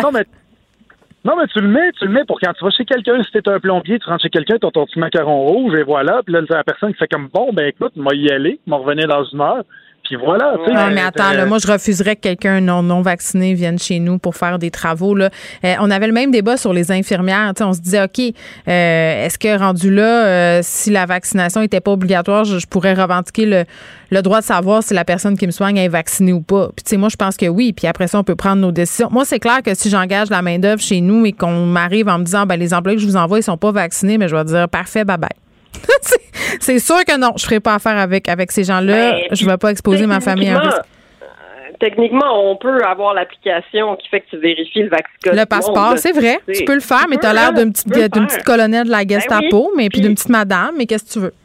Mais puis je sais pas toi, mais tu sais, moi je je me considère comme quelqu'un qui ose prendre la parole dans la vie là, puis je trouve ça tough faire ça oui, c'est super à des gars qui viennent. Fait que je veux même pas imaginer le monde de qui c'est pas la job de s'exprimer, tu sais comment c'est difficile de, de non, demander attends, ça entre parents, entre parents aussi là, c'est rendu qu'on se demande les passeports vaccinaux quand c'est le temps de faire des sleepovers. Ben oui. c'est comme bon, toi t'es-tu double vacciné Ouais. C'est vrai que c'est mal vu. sais moi aussi, euh, régulièrement, quand je demande aux gens de qui viennent chez nous faire des travaux, euh, de porter le masque ou quelque chose, ben, je me fais traiter de petite madame. Ben c'est ça. Fait que ben, c'est vraiment en poche. Puis il y a un monsieur de 73 ans euh, qui est mort.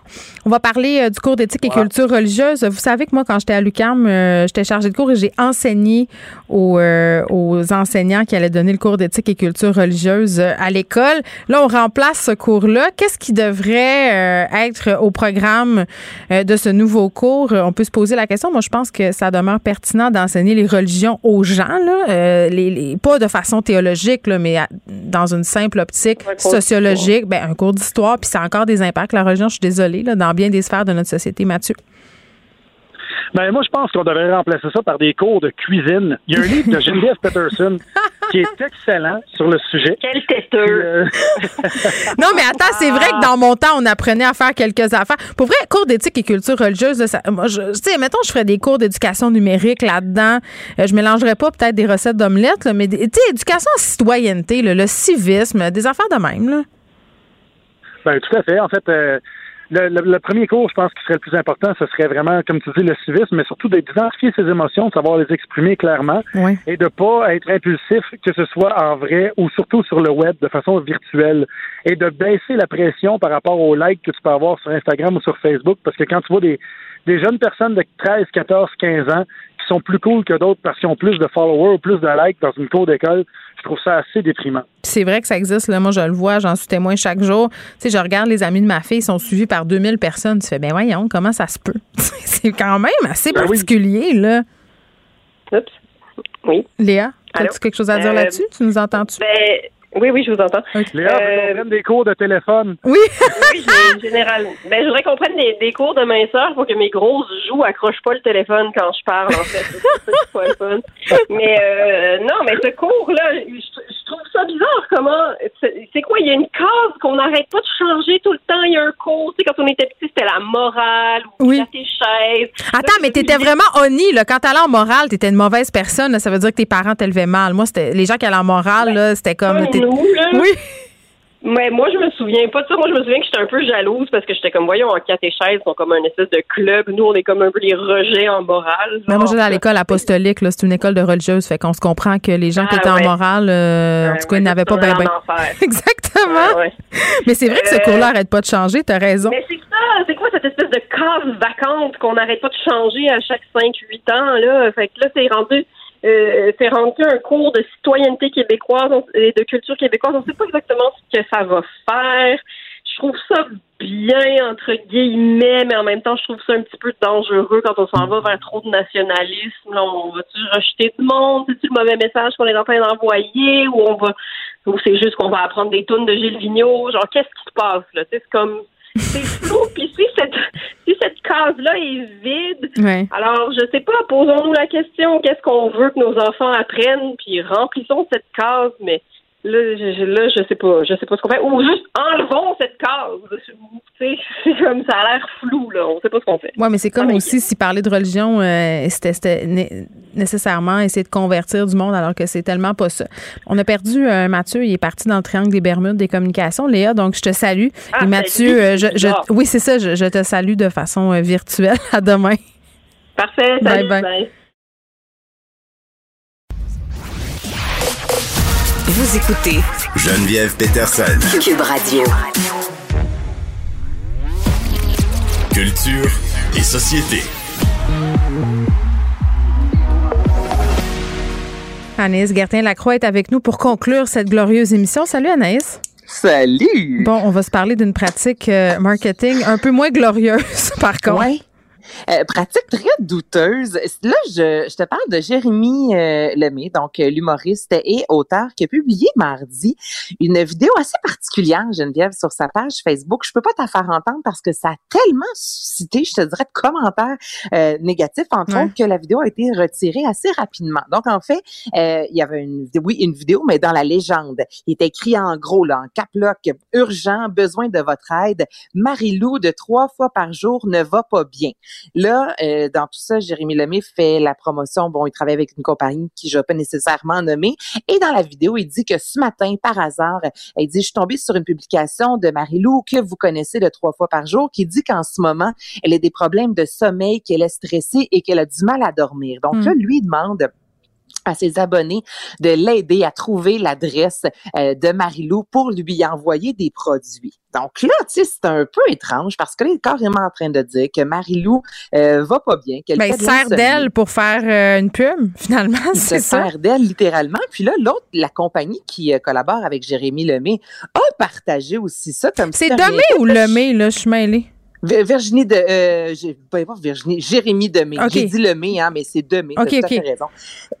J'ai confondu mon L puis mon D. Bon, Jérémy Demé, non, tu as, raison, tu as bien fait de le dire. Mais là, ce qui est particulier, c'est que c'est la compagnie aussi euh, qui collabore avec euh, Jérémy qui a décidé de repartager ça, mais il n'y a jamais personne là-dedans qui a demandé à Marie-Lou si c'était correct avec elle. Et là, ben évidemment, euh, l'ancien conjoint de Marie-Lou qui a créé, entre autres, trois fois par jour, Alexandre Champagne est sorti disant que c'était vraiment de la bullshit, que c'était très cheap, tout ça pour vendre des produits à 140 dollars. Il dit que ça n'a pas de sens qu'une compagnie endosse ça. Et même que Marie-Lou, la Geneviève, a dû se rendre sur la page de Jérémy, euh, Jérémy Demé pour euh, dire merci, euh, Jérémy, de te soucier de mon état de santé. Mais sache, je vais te prier de retirer cette publication. Je n'ai jamais autorisé ça. Mais je comprends pas que personne a allumé que c'était pas une bonne idée avant de publier ça, non? Ben, ça serait pas euh, la première compagnie à user de stratégies douteuses pour vendre sa scrap, là, honnêtement. Euh, mais, mais. Oui, mais qu'une compagnie le fasse OK, me dit Jérémy Demi, quand même, c'est lui qui a accepté sur sa page Facebook d'écrire ça en gros. Ben, moi, ce que je comprends pas, euh, moi, c'est tous ces partenariats-là que je comprends pas, là. Je, je comprends que peut-être que je sais pas, là, il vend plein de livres, Jérémy Demé. Euh, c'est un humoriste qui fonctionne. Je, en tout cas, je, je sais pas. Je trouve, que, je trouve que ça fait perdre beaucoup de crédibilité quand tu te mets à comme ça être un espèce d'homme sandwich. Là. C'est, c'est ce que je dirais. Puis c'est sans compter le manque de jugement. Personne n'est à l'abri d'une erreur de jugement, ceci dit, Anaïs Gertin-Lacroix. Non, mais c'est vrai. Je veux dire, attendons avant de le crucifier sur la place publique, mais je pense qu'il va s'en souvenir. Je pense pas, je pense pas qu'il leur fera, il leur fera plus. Je pense pas qu'il va le refaire. Je parle pas de toi. Je parle des gens qui sont sur son cas en grand nombre quand même depuis les événements. non, non, je suis pas en train de dire que c'est un cave puis qu'il mérite pas d'être humoriste. C'est pas ça du tout. Mais c'est juste vraiment partir quand même qui nomme comme ça, c'est ça, Marie-Lou. Mais non, c'est un euh, malaise, c'est un manque de jugement. Ça se fait pas. Exactement. C'était pas sa meilleure. Là. Va faire de dos, va, en punition puis reviens. on t'aime quand même, Jérémy, même si j'ai mélangé son nom. Ah, moi, je sais pas. Là, je trouve qu'il fait des livres de croissance personnelle inspirés, mais ça, c'est moi. OK. Euh, Annick Jean qui parle de l'histoire touchante derrière la couverture de son nouvel album. Hey, ouais, je vais te faire entendre ça, les de passage pour la première fois cette semaine à la tour avec son euh, conjoint Oui, ça devait être bizarre de se faire interviewer par son amoureux. Je sais pas, moi, j'aurais été ben, super, euh, un peu timide, je sais pas. Ben, tu l'as déjà fait, Geneviève. Moi, je t'ai vu à Oui, mais j'étais super mal. Ça a été vraiment long avant qu'on arrête de rire. Mais là, il n'y avait pas de quoi rire. C'était vraiment un beau moment. Oui. Euh, Annick Jean, qui vient tout juste de sortir euh, Live or Die, son nouvel album, il y a la, la, pochette, la photo est magnifique, puis elle explique c'est quoi cette image-là. C'est assez troublant, même, je te dirais, écoute ça. J'ai dit, je veux faire euh, la photo de la pochette où mon papa est décédé, mettre son case de guitare. Puis était, quand j'essayais de le réanimer, c'est où ce que l'endroit du case qui est, qui est là parce que c'est ça il est mort dans mes bras dans cette façon-là, très tragique, mais c'était d'une beauté. Il était tellement beau quand c'est arrivé, puis j'ai pas pu le sauver, mais, euh, mais je trouve que la photo est super belle. Mais my God, t'aurais dû me prévenir, je suis quasiment en train de brailler. mais non, je te l'avais dit que c'était touchant. Donc, quand vous allez voir cette image-là, on voit à contre-jour son père avec le caisse de guitare au sol, puis il a dit que c'est vraiment un album euh, qui l'a aidé ah, à mais c'est bien triste, mais, mais, c'est beau en même temps. Mais c'est ça, là. Je, voulais te le faire entendre. Là. Oui, c'est triste, mais il y, a de la beauté dans tout ça de dire, ben, gars, moi, je mm. prends cette peine-là pour créer, euh, pour aller vers la lumière avec l'image qui est magnifique. Mais ça reste que lorsque vous allez voir la photo, pensez à tout ce qui est derrière. Je trouve que c'est quand ben, même Ça donne envie euh, d'écouter euh, la musique qu'il y a à l'intérieur. Ouais. merci. Merci à vous, les auditeurs aussi. On se retrouve demain à 13h. Bye bye. Cube Radio.